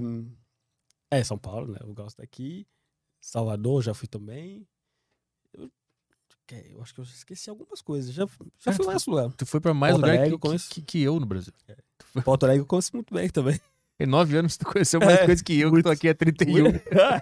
Cara, Muitos, muitos. Mas eu gosto muito daqui, porque eu acho. É, essa, no meu próprio país não teve essa oportunidade. Uhum. É, o Brasil é meu segundo país, né? Então, é, aqui, se eu tenho essa oportunidade de conhecer, eu vou. Conheço. E aqui tu já tá estabelecido, já tem residência, tá, Sim. tá tudo certinho? Sim. A minha, a minha primeira residência eu tirei, né, foi a- esse reconhecimento de refúgio. Você já tira o documento que chama RNE, que é Registro Nacional de Imigrante. Hoje mudou, né, não, de estrangeiro. Depois da lei de 2017, da nova lei de imigração, aí é, mudou. Agora é CRNM, que é Carteira, Carteira Nacional, CN, Carteira Nacional de Registro Migratório, coisa assim. O que, que foi essa lei? Ela ajudou ou atrapalhou? Ou não mudou nada? Ajudou, ajudou um pouco, mas eu acho que era para ajudar uma é, mais. né? Ah. Ajudou um pouco. Por que ajudou? Porque é, a, a- a lei antiga, né, a normativa antiga, é, do- em relação a, a refugiado, a estrangeiro, é, o estrangeiro tinha aquela coisa de estranho, de, de, de- de diferente, de, invasor, de tudo isso. Hoje mudou um pouco essa questão. Mas ainda, ainda é para mudar mais. Tu, tu sentiu alguma coisa em relação ao povo sobre essa animosidade com imigrantes? Ou nada, zero? Olha, é, a, a percepção que eu tenho de ser um homem africano negro no Brasil, né, refugiado, que chegou com a condição. Não sou refugiado, mas estou. Né, essa condição, Estou refugiado. É. Aham. então, estar nessa condição de refúgio, às vezes você você enxergar a sociedade, às vezes, é, não todos, óbvio, mas você olhar, é, as pessoas se, te olham de uma forma às vezes diferente, acham não sei se acham diferente, mas é, a gente percebe muito isso nos lugares é, é, Comum? comuns, Aham. tipo no metrô, nos ônibus. né? Às vezes tem, você sente que às vezes você sente às vezes, né? A gente não tem a certeza, mas só no olhar você pode ver que é, talvez a pessoa fala, poxa, tipo, né? Não fala, mas Estranho. só olhar Aham. fala tudo, né? Olhar é, é o espelho da alma, né? Se fala. Aham. Então, é, não todos, óbvio, tô repetindo isso muitas vezes, porque tem muita gente boa, mas tem também muitas pessoas muito meio assim, entendeu? em relação ao racismo, em relação a essa percepção. É, eu, eu- eu tinha um colega no, no hotel que eu trabalhava, é, aí ele, um dia ele, ele falou para mim, ele falou para uns clientes, ah, mas que é- brasileiro é muito curioso demais, né? Pergunta demais. Aí perguntou para ele, pra ele, ele é da onde tal? Aí eu tava lá fazendo check-in. Ele falou, não, ele é fugitivo. meu, eu tive que pagar o check-in pra falar com ele. Eu falei, não, meu, eu não sou fugitivo, não, pelo amor de Deus. Cara, né? Tipo, essa relação, esse preconceito, ou às vezes essa, essa falta de informação, Sim. né? É, em relação a refúgios, é, em relação à, vida África, essa, a- muitas pessoas pensam que é, na África, nos, esse dia eu fui acompanhar um amigo na Polícia Federal e o senhor na fila me perguntou, ah, você, é, lá na, e aí na África, como que é, É, o que, que você come lá? É, sabe aquelas perguntas meio, meio baixo assim, sabe? Aí Ainda bem que eu não fiz ela hoje. ah, Não, mas assim, tipo, eu fiquei. Às vezes você fica sem chão, né? Você fica, pô, meu, tipo, aqui a internet é. Mas eu entendo, eu entendo o poder da, o poder que a mídia às vezes tem, né? Que fala do continente africano, às vezes, é, que, que só mostra que é, é calamidade, sofrência, essas coisas. É, Mas mostra que é miséria. Essa é é ideia que a gente miséria, tem. é, né? essa miséria aí, às vezes, é, fica complicado, né? Mas é a falta de informação. Eu, sinto, às vezes, isso. A falta de, informação. Ou as pessoas querem saber mais do continente africano. Querem saber mais. Porque as, as gerações mudaram, cara. Nossa geração, por exemplo, nossa geração é diferente da geração dos nossos pais, a geração dos, é, dos nossos avós. Nós temos a tecnologia, as redes sociais, é, a internet. Então, basta só pesquisar, você vai ver é, um monte de coisa. Ó, hoje, por exemplo, a gente fez um monte de coisa, falou um monte de coisa, mas a gente, toda vez que a, a gente via. Aham. É, então, essa percepção, eu já fui perguntando, pergunt- uma vez uma pessoa me perguntou se, se eu morava numa árvore lá, é, Numa árvore? uma árvore na África, entendeu? Tipo, aí, cara, eu fiquei sem, sem resposta. Assim, tipo, aí eu olhei pra ele e não sei aonde surgiu a resposta, cara. Mas surgiu. O que, que tu falou? Aí ele pergunta, e aí, como que tá lá na África? Vocês moram na- nas árvores assim e tal? Aí eu falei pra ele, sim. Sim, A casa da árvore. é, eu moro na árvore, sim. Ah, que legal. Eu falei, sim, eu moro. Só que, é, você sabe a casa que eu, a árvore que eu morava? O embaixador do Brasil era meu vizinho. Então ele morava na árvore vizinha. Aí ele ficou sem, tipo, embaixador na árvore, né? E, tipo, ele entendeu direto que a gente morava na árvore. Cara, Mas eu não sei o que, que aconteceu. Mas acontece direto. Por exemplo, o, o, o- às vezes a gente fala do, da questão do refúgio. É, uma vez, o, o meu irmão, né, eu moro aqui com o meu irmão caçula, ele, ele, ele, ele faz faculdade aqui. E ele me falou, ah, não, ó, tá complicado lá, eles precisam de um certificado de, de, sei lá, de nascimento e tal. Só que como refugiado, tem alguns documentos que você não pode pedir uma pessoa que está em condição de refúgio. Porque essa pessoa sai de um- de uma condição que você não sabe. Aí eu, eu falei com um amigo meu que é, que é advogado, tá? Eu falei, olha, você tem como fazer um ofício lá para ele levar? É, tipo, escrever lá que, que não precisa de mostrar todo esse documento para ele continuar a se matricular na faculdade. Aí o amigo fez a carta, ele levou, ele foi negado de novo. Aí ele veio, falou para mim, falou, ah, vamos tentar falar lá, conversar, tal. A gente foi na faculdade, chegou um atendente, eu falei, ah, tudo bem, tudo bem, eu quero falar com o responsável, né, porque tô com meu irmão aqui. Falei, ah, não, não, eu posso atender. Falei, não, que é o responsável mesmo, entendeu? É, fica melhor, porque se não eu falo, depois eu vou ter que falar de novo. Né? Melhor falar direto com ele. Ou com uma pessoa. Aí chegou uma moça lá. Ah, tudo bem, eu sou responsável tal, tal. Aí eu tentei explicar para olha, meu irmão, nós somos, a gente vive aqui na condição de refúgio tal. E como refugiado, a gente não tem acesso ao, a outros documentos. Porque o contexto que a gente sai, às vezes, a gente não tem né, como buscar os documentos, tá? Mas não, mas precisa, precisa, tal. falei, mas isso está na lei, né? A gente não pode, é um direito nosso. E ele paga, ele está pagando a mensalidade, cara. O cara trabalha, ele está pagando, tal. Ele quer estudar. Aí, não, mas não vai dar certo, tal. Aí eu não sei o que aconteceu na minha cabeça, cara. Tipo, eu perguntei para ela. Falei, vamos supor, vamos trocar de papel. Vamos trocar de papel. Se você permite, claro é, estamos aqui, aqui nessa região. E na região X acontece, ou Itaquera acontece, e você mora em Itaquera, acontece tipo um, uma guerra, uma coisa assim. E a única oportunidade que você tem para ir na sua casa, pegar o que, que precisa, para você ir embora, o que você pegaria? O que eu fiz como pergunta para ela. Aí ela me falou, ela me disse: Ah, não, se eu vou pegar meu cachorro, meu carro, eu vou embora. Ah, então tudo bem, a senhora esqueceu certidão de nascimento? Hum. Aí ela olhou para mim, ela falou, tudo bem, eu vou fazer para ela.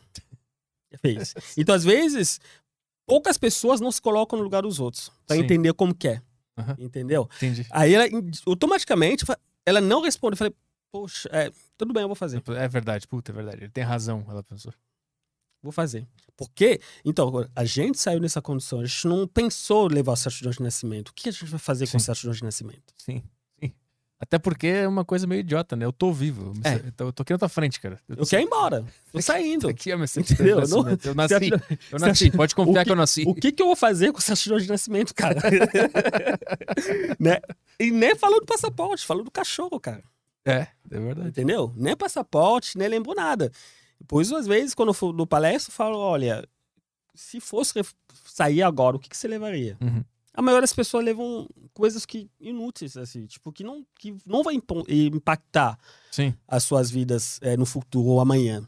Vai levar o cachorro na faculdade, né? É. Por uma cópia do é. seu cachorro. É. Então ela fez automaticamente. tipo, ela se colocou no lugar. Então falta, às vezes, empatia. Uhum né, nessa questão. Ou, às vezes, a informação. Eu acho que é, o tema da imigração, o tema, é, é, o tema da imigração, o tema de refúgio, deveria ser muito discutido no, no, no meio da sociedade brasileira.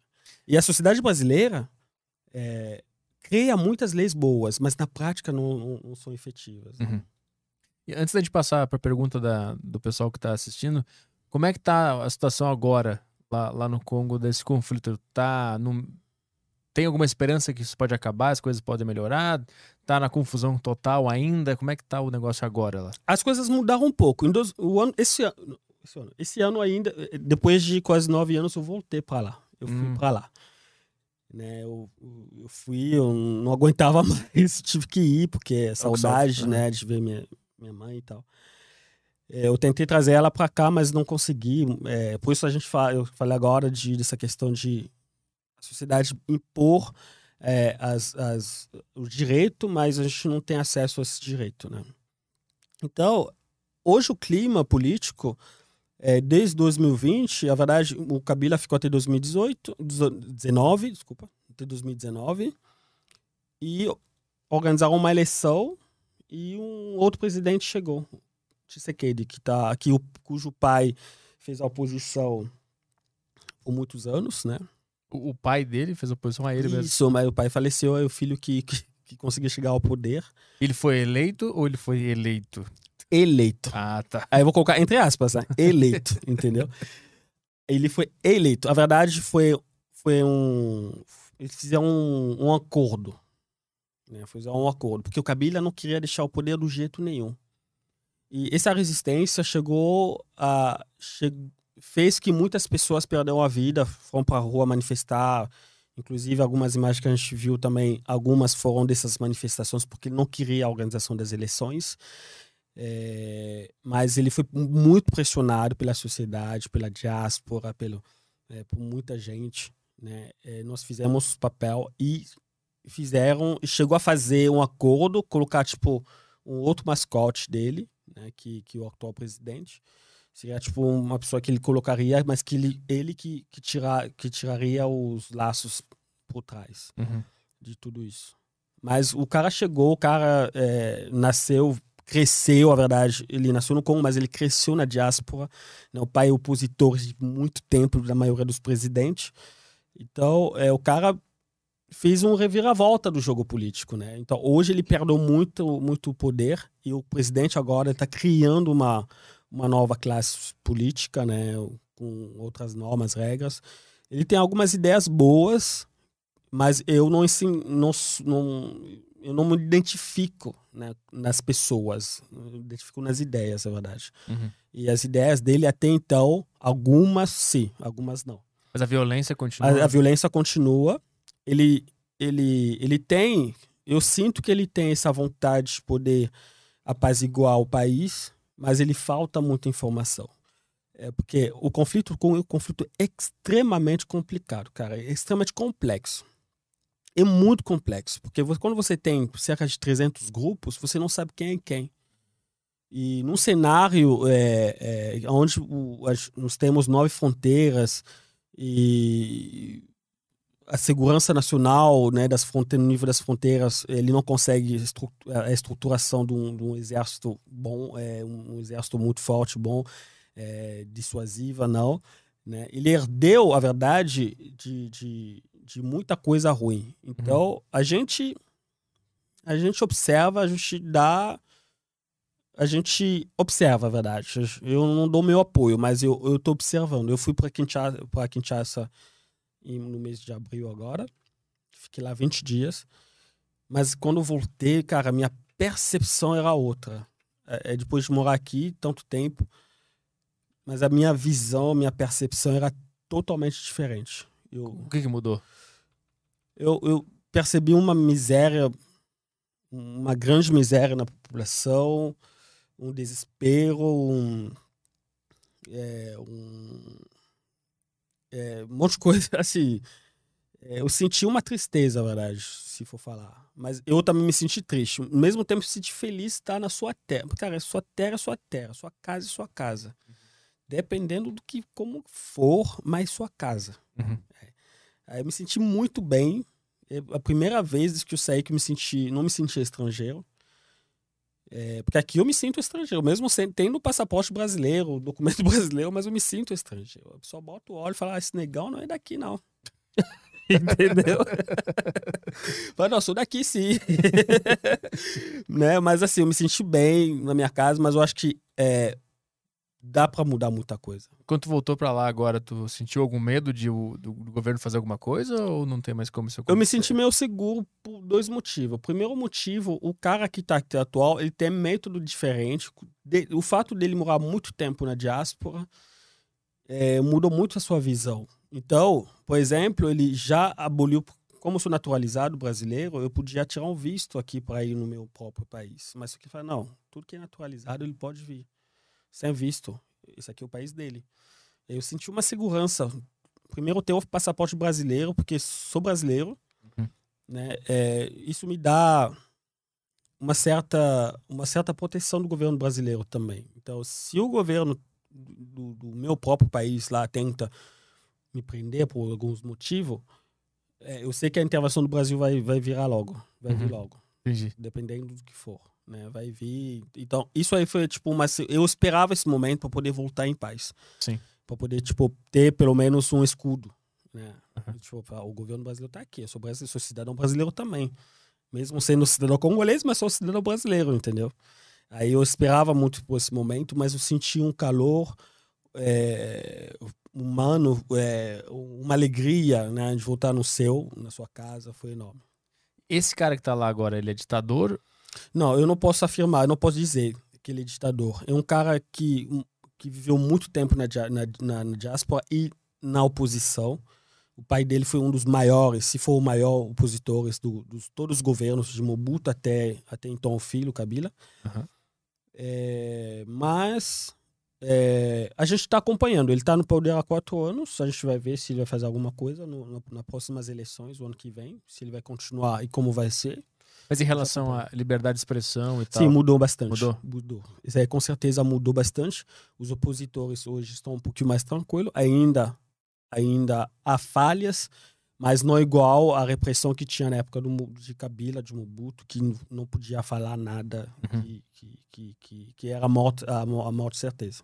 Então, me parece que a história toda do país é só de ditador, né? Sim. Antes eram colonizadores e depois foi só ditador, ditador, ditador. E Sim. agora tem um cara que Isso, mais ou menos ainda não dá pra saber. democrático. Mesmo, sendo- mesmo sendo eleito, né? é, de uma forma, né? é, a gente não fala nem, a gente nem fala que ele foi eleito, né? A gente fala que ele foi colocado, né? Então foi indicado, né? É, mesmo sendo colocado, indicado dessa forma, mas a gente acredita muito que ele, é, que a sua visão, ele não vai mudar tudo pelo fato do, de 60 e poucos anos o país foi destruído, mas eu acho que ele vai tentar talvez colocar o país no, no caminho certo. Lá, A é- gente, a gente acredita, a gente está acompanhando, a gente acredita talvez. Lá a eleição é, é o povo que vota? Se é o povo que vota. São eles, é o povo É, que o povo que vota. Naquele, naquele formato, né? É, voto impresso, voto. vota. Eles contam lá e dizem Conto, é, é, eu não, que "Ah, esse cara ganhou aqui. É, é, é. Aí, porque assim, a lei, é, a Constituição fala quando a pessoa é eleita, depois, é, como é voto impresso, aí tem que, tem que ser publicado é, cada. é, cada. Cada urna? É, cada urna tem que ser publicado os votos, mas o dele não foi. Só foi o tantos, valo- é, tipo, Só o geral. só geral. Entendi. Aí, por isso a, oposição atual, ao governo atual, pega muito no pé por causa disso. Por isso a gente tem essa certeza que realmente que ele foi colocado indicado. Estão pedindo pra ele É, porque, divulgar. na verdade, fizeram um deal, né? Que a gente fala em inglês, né? Um deal entre os dois, né? Tipo, um acordo dos dois. Tipo, poxa, cara, se assume, mas quem manda aqui sou eu. O parlamento é meu, o judiciário é meu. Uhum. Foi um acordo que fizeram. Aí o cara chega lá, como ele é da velha política, ele vai bular o cara, tipo, o parlamento já virou dele, o Aham. judiciário também ele tenta colocar o pessoal é, é, é, da sua confiança, né? Mas a gente vai ver, a gente acompanha. A oposição, ela só faz manifestações ou ela tá no governo também? Ela ganhou algum cargo? Ela consegue se eleger para algum Ah. cargo menor? Quem, não, não, não, ela não tá no governo. Não tá. Não tá. Quem, quem sai da oposição vai pro governo é aquela pessoa que se corrompe. Entendi, entendi. que vai, tipo, ah, pô, eu vou pra lá mesmo. Lá tem, tipo, deputado, senador, Sim, tem deputados, senadores, ministros, eh, procuradores, eh, juízes. Então, se um cara da, da oposição se candidatar para ser deputado e ele ganhar, é porque ele. Ele tem uma base forte, mas ele vai sempre ser uma minoria, não vai ser uma maioria. E lá dentro ele vai ser engolido pelo sistema. Isso, com certeza.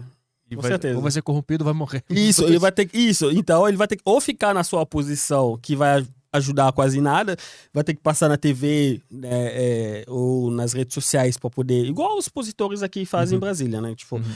né? Mas só que aqui às vezes tem tem, tem jogo de cintura, né? Tipo, você vê, por exemplo, é, o, o, o- presidente é, atual, por exemplo, que fala, olha, poxa, não vou trabalhar com a velha política, mas ele chega um momento que, tipo, ele tem que se aliar com o centrão para poder Sim. fazer sua política andar, entendeu? É, eu, a política é esse jogo aí, meu, tipo, é jogo de cintura. E lá os caras têm que se ali... tem que se tem que começar a trabalhar junto com a velha Isso. política. É só que lá, por exemplo, o contexto que tem no Brasil, que tem, por exemplo, os partidos do centro, que se alia com qualquer pessoa por seus interesses, lá não tem. Sim. Lá tem ou você é você do governo ou você da oposição. Do Aham. centro que tem esse, esse, esse lobby forte que a gente vê aqui, por exemplo, esse jogo esse, que, que decide um monte de coisa, Aham. lá não tem. Então o centrão é legal no fim das contas.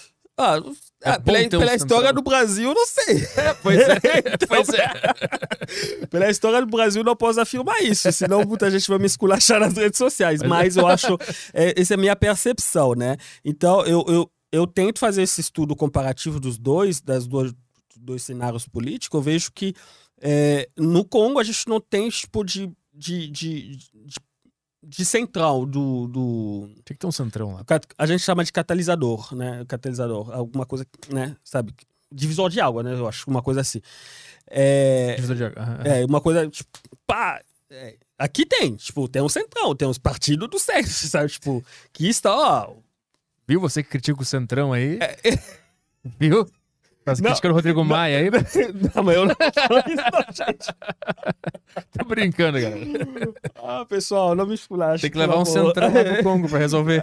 Não, mas assim, né? Eu tô falando do jogo político, gente. Mas a história deles aqui, ah, isso eu não. Tô, sa- tô sacaneando. não, não nem vou me mover muito. Tô sacaneando. Mas é, é esse jogo aí que falta. É porque lá é ou, ou a oposição ou do governo. Uhum. Então não tem esse catalisador, esse, esse, esse Divisor de água. divisor de água, não tem.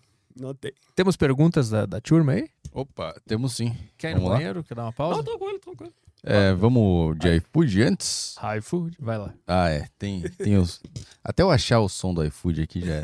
Pazinha. Pa- É, o grande pazinha. Vou colocar aqui na tela. Aí, ó. iFood, cupom pra você de. Na verdade, não é um cupom, mas é a promoção dos 99 centavos. Seu primeiro pedido por 99 centavos.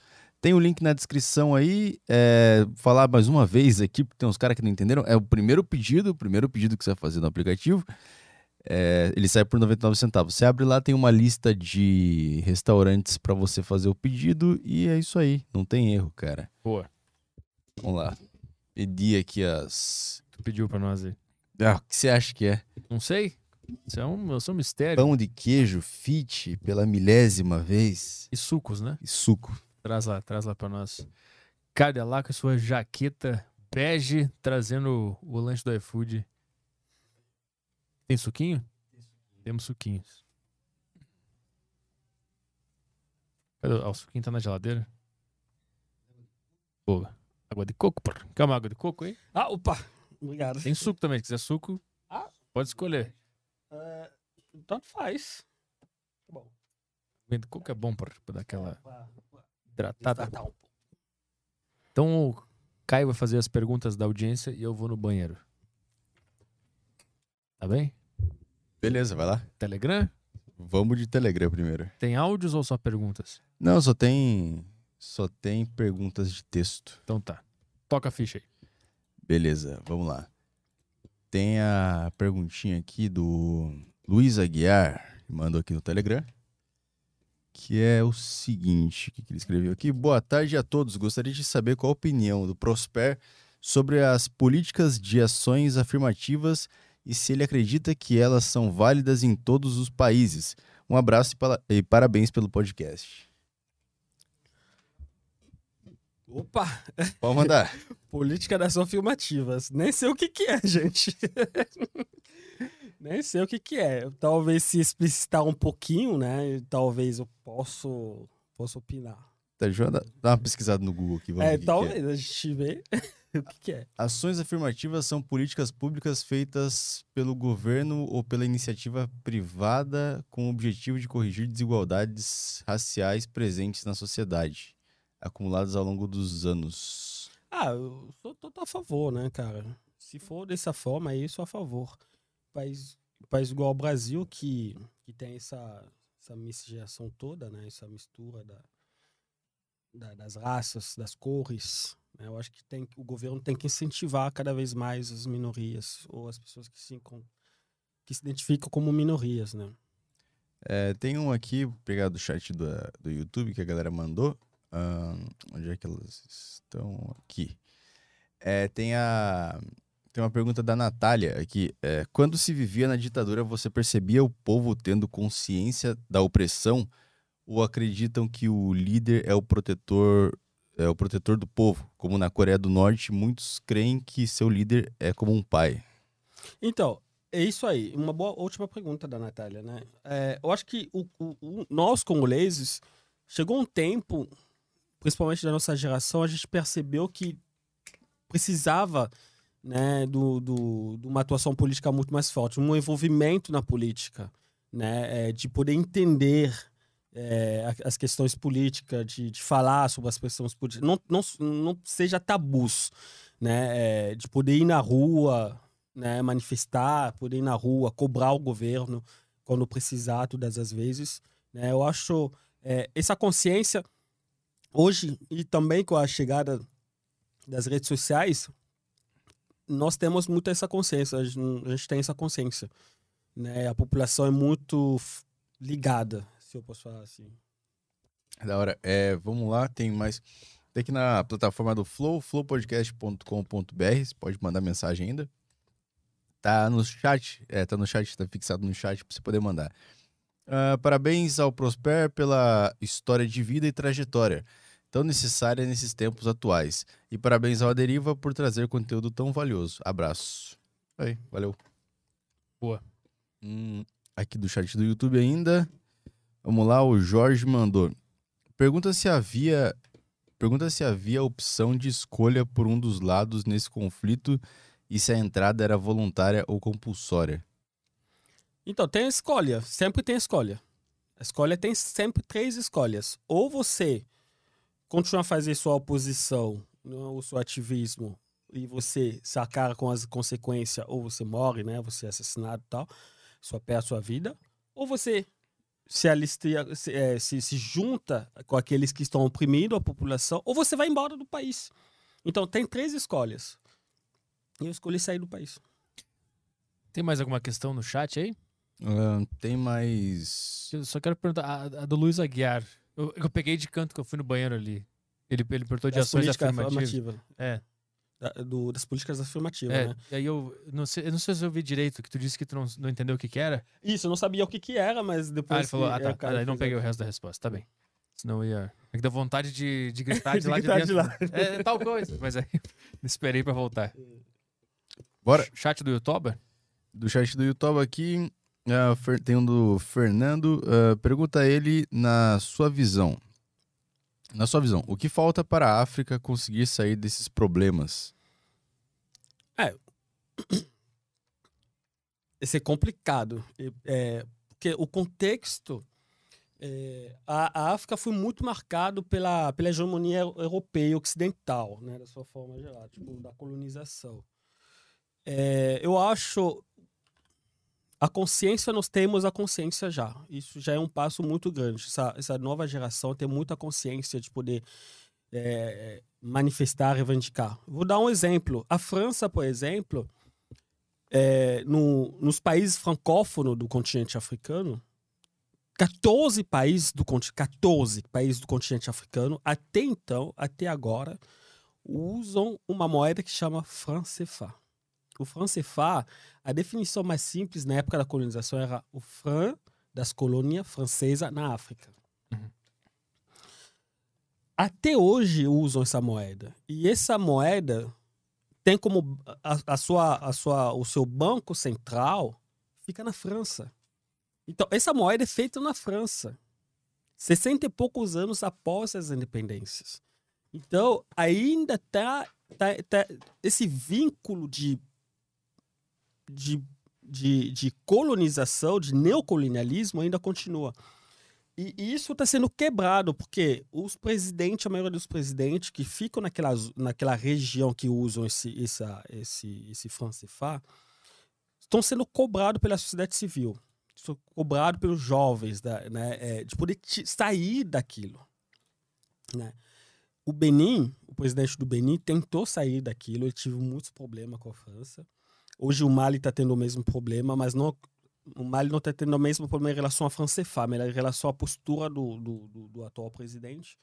Mas os movimentos de, de, jovens, né, dos ativistas, está tentando abrir os olhos da sociedade. Que nós, depois de 60 anos, a gente não pode usar uma moeda que tem como. que tem. A política é definida pela França. A valorização da moeda é definida pela França o, banco central de, dessa, dessa, dessa moeda na, na, está na França. Então, é, eu acho a consciência nós já temos, e já é um passo à frente, porque às vezes, antigamente, a população tinha essa consciência. A gente pensava que a solução tem que vir de fora. Às vezes a, a solução tem que vir de nós mesmos. E a diáspora, né, a diáspora africana, da sua forma geral, hoje consegue ajudar muito nesse, nessa visão das coisas. Consegue dar muitas informações, dar muita visibilidade nas coisas. É, diferentemente, por exemplo, nos anos 90 ou 80. O que, que falta para conseguir produzir a sua própria moeda? Então, é a política, a, é a política do, do, do neocolonialismo, né, eu acho. Assim, é, a maioria dos presidentes que estão é, nessas, é, nesses países, que por isso eu falo das repúblicas bananeiras, né? Então, eles têm essa benção desses, de, é, desses, desses países, é, desses, dessas potências, né? Então, eles chegam no poder, às vezes, por muitas vezes, com as eleições é, turbulentas, as eleições fraudulentas, chegam numa forma que a população sabe que não foram eleitos, mas estão lá. Então, hum. para eles agradar quem colocou eles lá, continua nessas políticas. Ah, então, existe uma, uma ideia de que esses países colonizadores ainda têm interesse em ter alguém no poder, eles ainda. A França, a Bélgica, eles ainda exercem algum poder lá? É, eu não por, posso. Por trás dos panos? É, a Bélgica nem tanto. Eu vou falar, por exemplo, igual da França, que tem esse. Ó, vamos pegar. Você pegou o continente africano com 54 países. Você olha os países que foram colonizados pela Inglaterra e os países que foram colonizados pela França. Hum. Você vê que os países colonizados pela França, são, pela Inglaterra, são muito avançados. Porque pela política de, de abertura que tem né? Então, a, Inglaterra não se envolve nesses países. Você vê Nigéria, por exemplo, mas, cara, super desenvolvido, né? Avançado, assim, no continente. África do Sul. Na África do Sul, nem tanto, né? África do Sul, desenvolvidos, mas não foi colonizado pela Inglaterra. Mas a gente pega Botswana, é, Namíbia. Não são, não são países conflituosos, não tem conflito. O Ghana, não tem conflito. Então, a noção da democracia anda bem. Que, por exemplo, os países colonizados pela França país colonizado pela França são países mais conflituosos no continente. Nós, no Congo, fomos colonizados pela Bélgica, mas a gente tem muita influência da França. Até então, é, até que a gente é o primeiro, é o, o, segundo, o primeiro maior país que fala francês no mundo. Né? Então, a gente tem uma influência muito forte da França e também da Bélgica, mas muito a parte francófona da Bélgica. Entendeu? Então, a nossa política é muito tornado na Bélgica, mas muito mais na França. Então, e isso aí acaba os, o, o, os como você fala mesmo? Como posso dizer? É, é, um, se intromete muito na política interna. Eles ainda têm, essa influência muito. Eles aí, têm né? interesses ainda. Sim, tem muitos interesses. Então é de interesse da França continuar tendo controle sobre a moeda. Sim, a moeda e também outras, outros bens. Por exemplo, no Niger, né, a França tem muitos interesses na exploração do urânio, na Costa de Marfim, na exploração de, né, do, do, dos cacau, essas coisas. Uhum. Né? Então, eles, no Mali, por exemplo, no, na exploração do ouro, né, é, tem, tem muitos interesses. Qual é a posição do Macron nisso tudo? Ele é ele é a favor, claro. É a favor. Ele ele, claro, ele, ele, não, a favor do, do, da instituição da moeda, ele é a favor da, da continuação é, do. Dessas, dessas, explorações que você falou, ele Isso. tá junto. Ele tá... Claro, ele vai fazer a política do país dele. Uhum. Vai continuar, continuar com a mesma política. E, e vocês vislumbram alguma forma de romper essa ligação totalmente para não ficar mais nesse vai e vem? Eu, eu gostaria que rompesse, né? Mas como que se faz isso? Isso aí. É, só no, eu acho que chega um momento, é, mas a consciência do povo. Quando o povo não quer, quando o povo não quer, não aceita mais é, esse tipo de política, não quer mais é, isso, chega um momento que não, tem como. Porque, por exemplo, é, houve uma pressão muito grande, né? O, acho que 2019, 2020, um dos grandes é, ativistas nessa questão, Kemi Seba, fez muito essa articulação e chegou. Inclusive, o cara nasceu na França. O cara é francês de, de papel, mas os pais dele são beninenses. Se enxerga muito mais como africano como, como francês. Aí é, fizeram uma pressão muito forte que o projeto mudou agora. O, o, a moeda não vai se chamar mais, né? É, é, o Francefá, mas só mudou o nome. Eles vão chamar outro nome, eu esqueci agora, mas eu acho que quando eu lembrar eu falar. Mas o sistema vai continuar o mesmo. É, mas eles estão lutando para mudar o sistema. Entendi. Mas para mudar o sistema tem que ter apoio de quem manda no país. Então, se aquelas pessoas que mandam no país ainda têm essa, têm essa visão, cara, vai ser difícil. É, é Mas a foda, gente né? não, não desiste, tem que acompanhar. Existe alguma suspeita de que, por exemplo, a França esteja por trás dessa desse negócio da urna, de não divulgar, porque o cara que tá lá hoje é de interesse da França que esteja lá? Tipo, existe uma suspeita que a França também manipula a eleição para deixar o cara que eles querem no poder?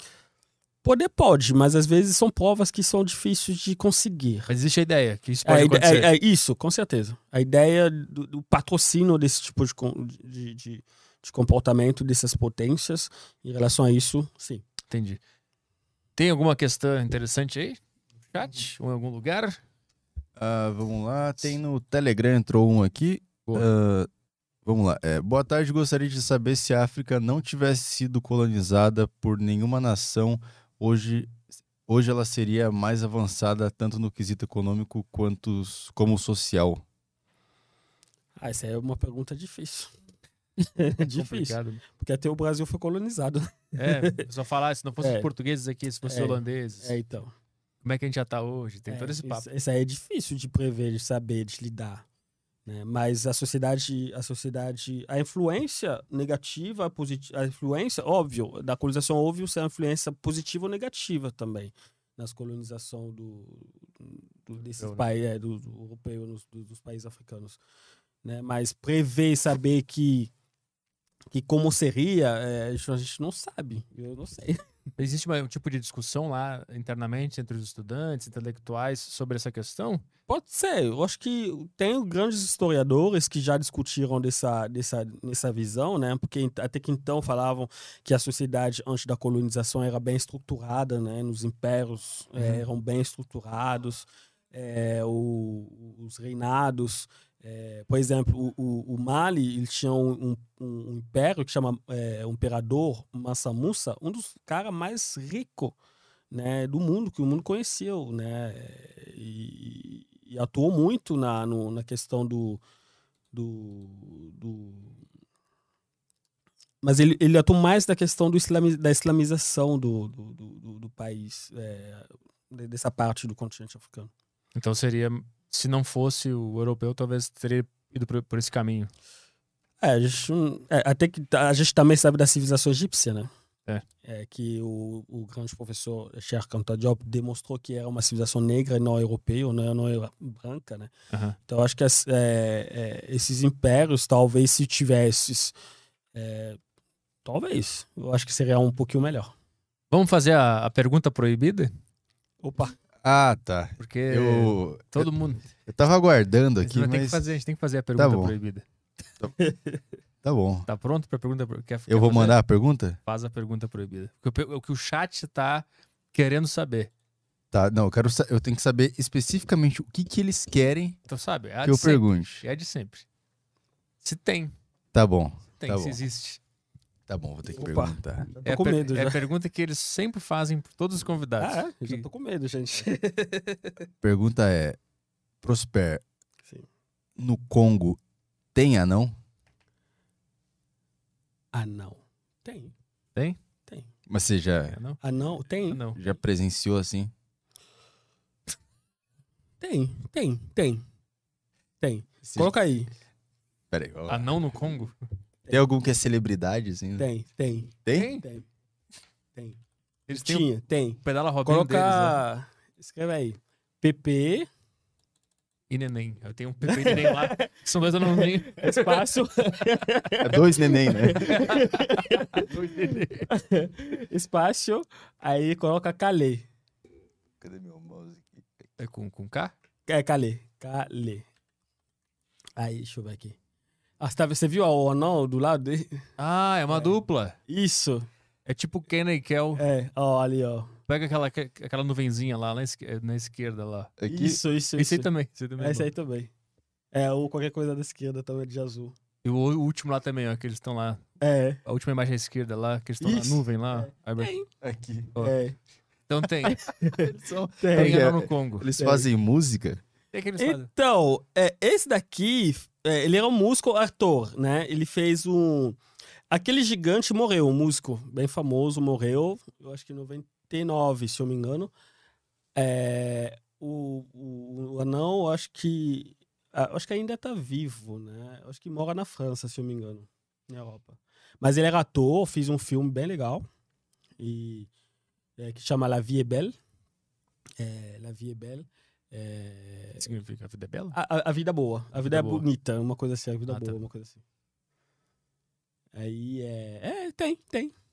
Então, então depois de seis ou sete programas, finalmente. Ah, é, mas, É. é, mas vocês perguntam pro convidado se é no Brasil tem ou. Não, a gente pergunta se o cara trabalha, por exemplo. O cara Hum. trabalha, sei lá, com aviação. Sim. Tem anão na aviação? Ah, entendi. Ou o cara trabalha com enterros? Ah, Já enterrou se- algum anão? Ah, entendi. Aí Ah, é? a gente vai perguntando pro Amanhã vem, amanhã vem quem? amanhã é a ex-BBB, a Leca. Tem anão no BBB? Perguntar. Ah, entendi. É. Entendi. Ah, no Congo tem. Tem um monte. E no Congo também a gente tem muitos povos, né? E tem, porque eu, são grupos de é, étnicos assim, mas tem um grupo que chama Pigmei. Geralmente são anãos. Aham. Os pigmeis são de. São, são bem baixinhos. É isso aí, respondido, galera. E a cultura pop lá é, é, Da é, música? é forte assim? Tem bastante músico, ator, sim, sim, artistas? sim, sim. Música tem muitos. A gente. A Anitta acabou de fazer uma dupla agora, é uma, um featuring, né? Se fala com. Com... Ah, qual que é o nome dele mesmo? Ai, ai. Cantor de lá? É um cantor congolês. É, e hoje, por exemplo, a, a, a França, é, a música francesa, a maioria, é, quem, quem manda na música francesa hoje são ou descendentes congoleses ou congoleses da diáspora. Né? E tem a questão da música no Congo é bem. A gente tem o, o estilo de música que se chama ndombolo. Hum. É, que, a, que a gente. A pessoa dança com, com, com a cintura, sabe? Ah, que é o, é o, é o- é o samba aqui? É, o, é a música Não, o samba mais... é aqui no pé, né? Mas no pé. Mas lá é é. o funk. Será No- tipo um samba. No sentido de popularidade. Ah, não, não, é o samba. É igual o samba. Ah, entendi. Saquei. É, é essa referência, né? Mas também não pode falar nada do governo. Não pode fazer um rap sobre o governo. Tem pessoas que fazem que, que são presos por, por isso. Tem muito que fazem que são presos por isso. A Anitta fez com. Ah, ca- cadê o nome do cara, meu? Bota aí. Peraí, peraí. Anitta. A Anitta... É, é novo? É, novo. É. Oxi. Bota no- Daju. bota- Daju. Daju? Daju. Bota Anitta E Daju. Daju. Ele é congolês. Aqui. Anitta E Daju. da. Daju. Da. De. Jo... Isso, isso aí, isso aí. Isso aí, isso aí, isso aí. Esse cara é congolês. Ah, É, e o, o irmão dele, o Maître Gims, é um dos cantores famosos na Europa, né? Tipo, mas ele é congolês também.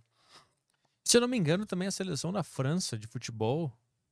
Ela tem, tem muita gente do Congo, da, de. de... Matuidi, por exemplo, tem origens congoleses. Matuidi? É? Matuidi, sim. Quem o... mais? Eu não sou muito de futebol. Na, na Bélgica, aquele cara foda lá da Bélgica. Lukaku. Lukaku. É do Congo? Sim, do, do Congo.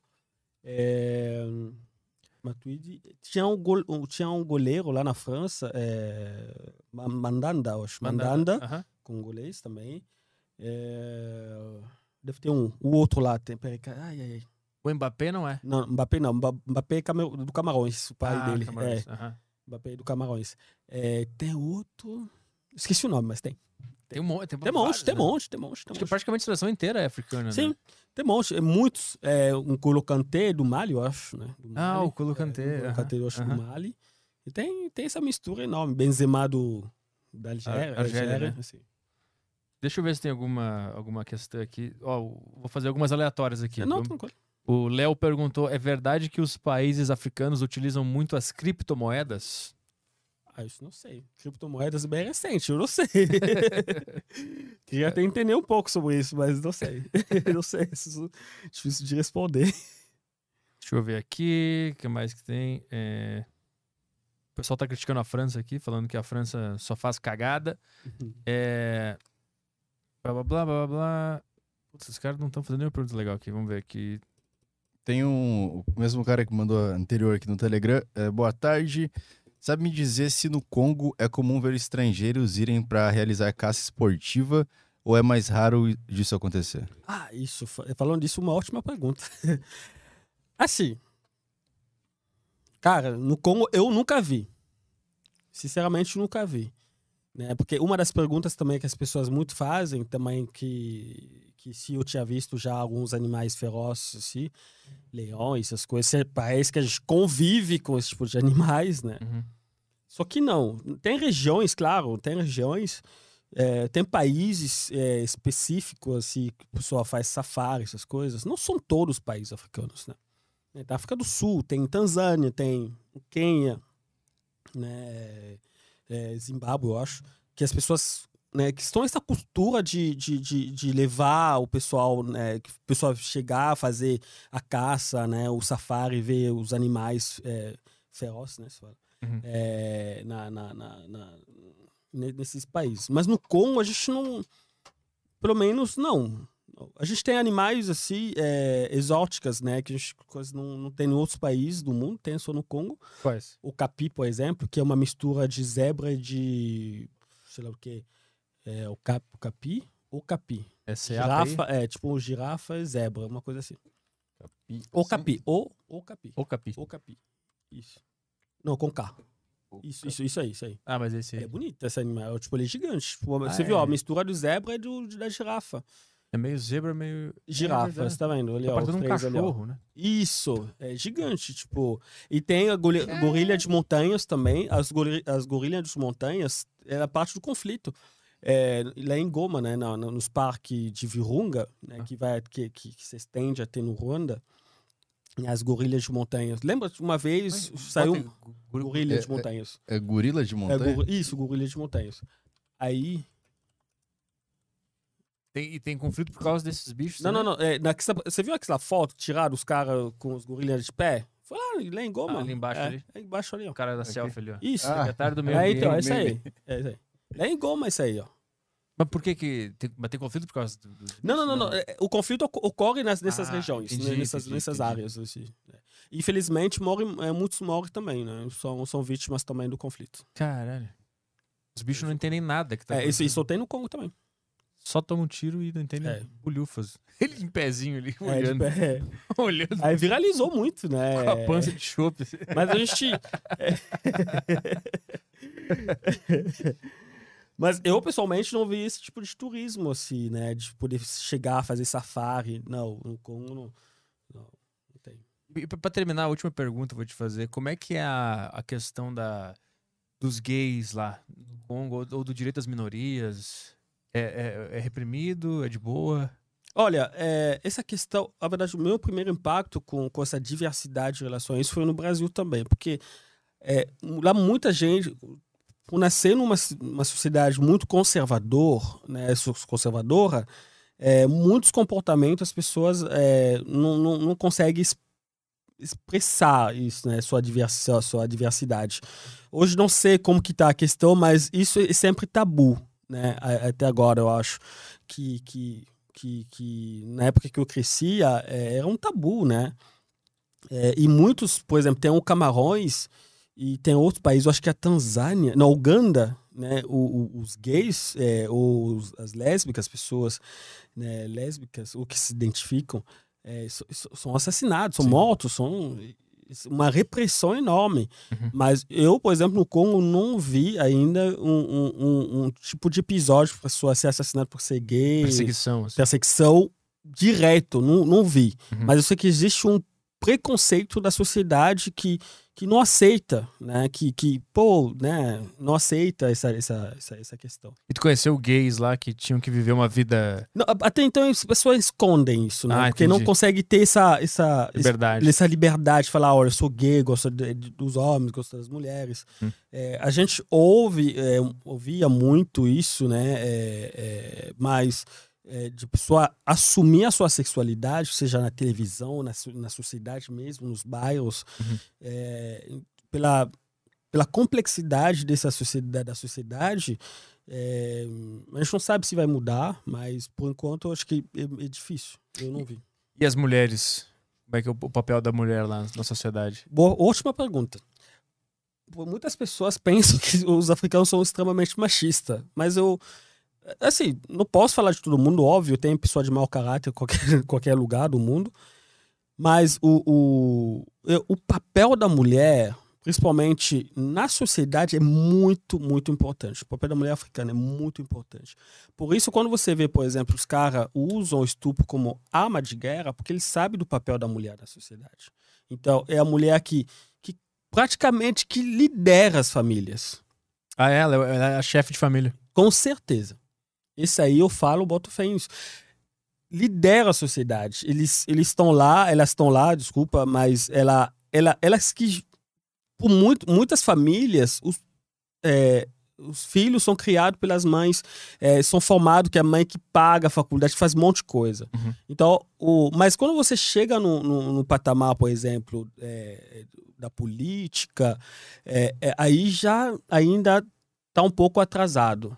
Tem- né? Não tem poucas mulheres. mulheres. na política envolvidas, Ah, pouquíssimas. tem, mas são poucos. Isso tem, mas são muito poucos. Tem um país que tenta reverter esse, esse quadro, né? O, a Etiópia. A Etiópia hoje tem uma presidenta que é mulher, né? O parlamento composto de mulher. O Ruanda, por exemplo, ele tem está tentando trazer esse modelo também de trazer mulheres mais na questão política, na questão de decisão Uhum. é, no- na gestão da sociedade, mas ainda é pouco. Mas na, na sociedade em si, tradicional, na sociedade, no- nos dias a dias, o papel da mulher é extremamente importante. Existe uma divisão de, de, de papéis, mas o, o da mulher é, é extremamente importante ou não existe divisão de papel? Não existe. Na- por exemplo, na sociedade congolesa, não. Desculpa. Porque mulher pode trabalhar, pode Não trabalhar. existe aquele negócio do homem tra saiba trabalhar, a mulher fica em casa? Não, não. Sempre existe, sempre tem esse tipo de coisa. Mas que seja regras, por Aham. exemplo, igual a outros países, você sente que é regra, as pessoas é, é, é, é, proíbe, por exemplo, como a gente vê na Arábia Saudita, claro que não, né, não está na África, Sim. né? Mas a gente pega, por exemplo, uma sociedade extremamente conservadora, que a mulher não pode dirigir, não pode fazer isso, não pode fazer aquilo. A gente não tem esse nível de, de, de, de, de interdição. Então, as, as mulheres, o papel da mulher é extremamente importante. Eu mesmo digo isso por causa da minha mãe, né? Eu vejo o papel dela na nossa educação, é, ela trabalhava, fez um monte de coisa. Então, sempre foi bem tratado, assim, nos limites da, da sociedade. Então, nunca senti. Eu falei que ela é pastora, né? Tipo, ela é prega. Não tem essa, essas res- restrições, assim, Sim. é, em relação a. A, a, a- a sociedade que fala, oh, poxa, você é mulher, você não pode passar aqui, você não pode se formar. Não. E aí, o que, que eu vi da mesa? Eu ia perguntar se tem mais perguntas aí pra gente poder ir embora. Não. Não? então vamos embora. É isso É, dá aí. pra tocar. É, É. não, fechou já. Não tem? Se tem, vai. Já, Última as, chance. as que eu separei aqui já foram todas, as que a produtora mandou também. É isso aí. Então fechou. É. Valeu, Prosper. Valeu, obrigado, Petri. Obrigado, Obrigado. Valeu, obrigado. Muito bom. As redes sociais dele estão aí na descrição do, do YouTube. Ah, Quem quiser seguir ele, só ir lá no Instagram dele. É isso aí, né? Obrigado, Tem gente. Algum, algum aviso pra dar ou é isso aí? Não, só isso mesmo, gente. Muito obrigado pela, pela, pela, pelo convite, né? É, pela, pelo espaço. Me senti à vontade de falar um monte de coisa. Tava falando com o Caio, né? que é, muitas vezes a gente, muitas pessoas convida, principalmente quando é mídia, você tem muitas coisas que você não pode falar. Ou às vezes você fala que é cortado. Mas como você diz mesmo, que é livre. Você fala do que você pensa que você fala. Então, é, é muito bom, gostei. Eu, antes de vir, quando estava vindo, eu vi lá no Instagram de vocês, o pessoal com- comentando, ah, a gente não conhece ninguém, é bom que vocês trazem pessoas que, que não são conhecidos, né? A gente não sabe, talvez eu vou virar conhecido depois dessa, mas é, é sempre bom também ouvir essa parte da imigração, eu ouvir também outro lado, não, que não seja Brasil, né? Isso é muito bom. Boa. Por isso que eu gostei bastante. Valeu. Valeu. Obrigado. Claro que é isso. Valeu, pessoal. Amanhã estamos aí novamente, né? isso aí. Leca. Leca. É que eu não sei o sobrenome dela. É, ela participou do primeiro Big Brother, mas Ah. ela é escritora também. Ela fala sobre várias coisas. Amanhã a gente vai bater um papo com ela. Pô, bacana. Estaremos no mesmo horário de volta aqui. Duas amanhã. e meia, Duas e meia. com a variante Delta. Aí amanhã a gente cancela o programa. Se a gente cancelar amanhã é porque rolou uma variante Delta aí. Beleza. Tá bem? Tchau, pessoal. Até amanhã. Tchau.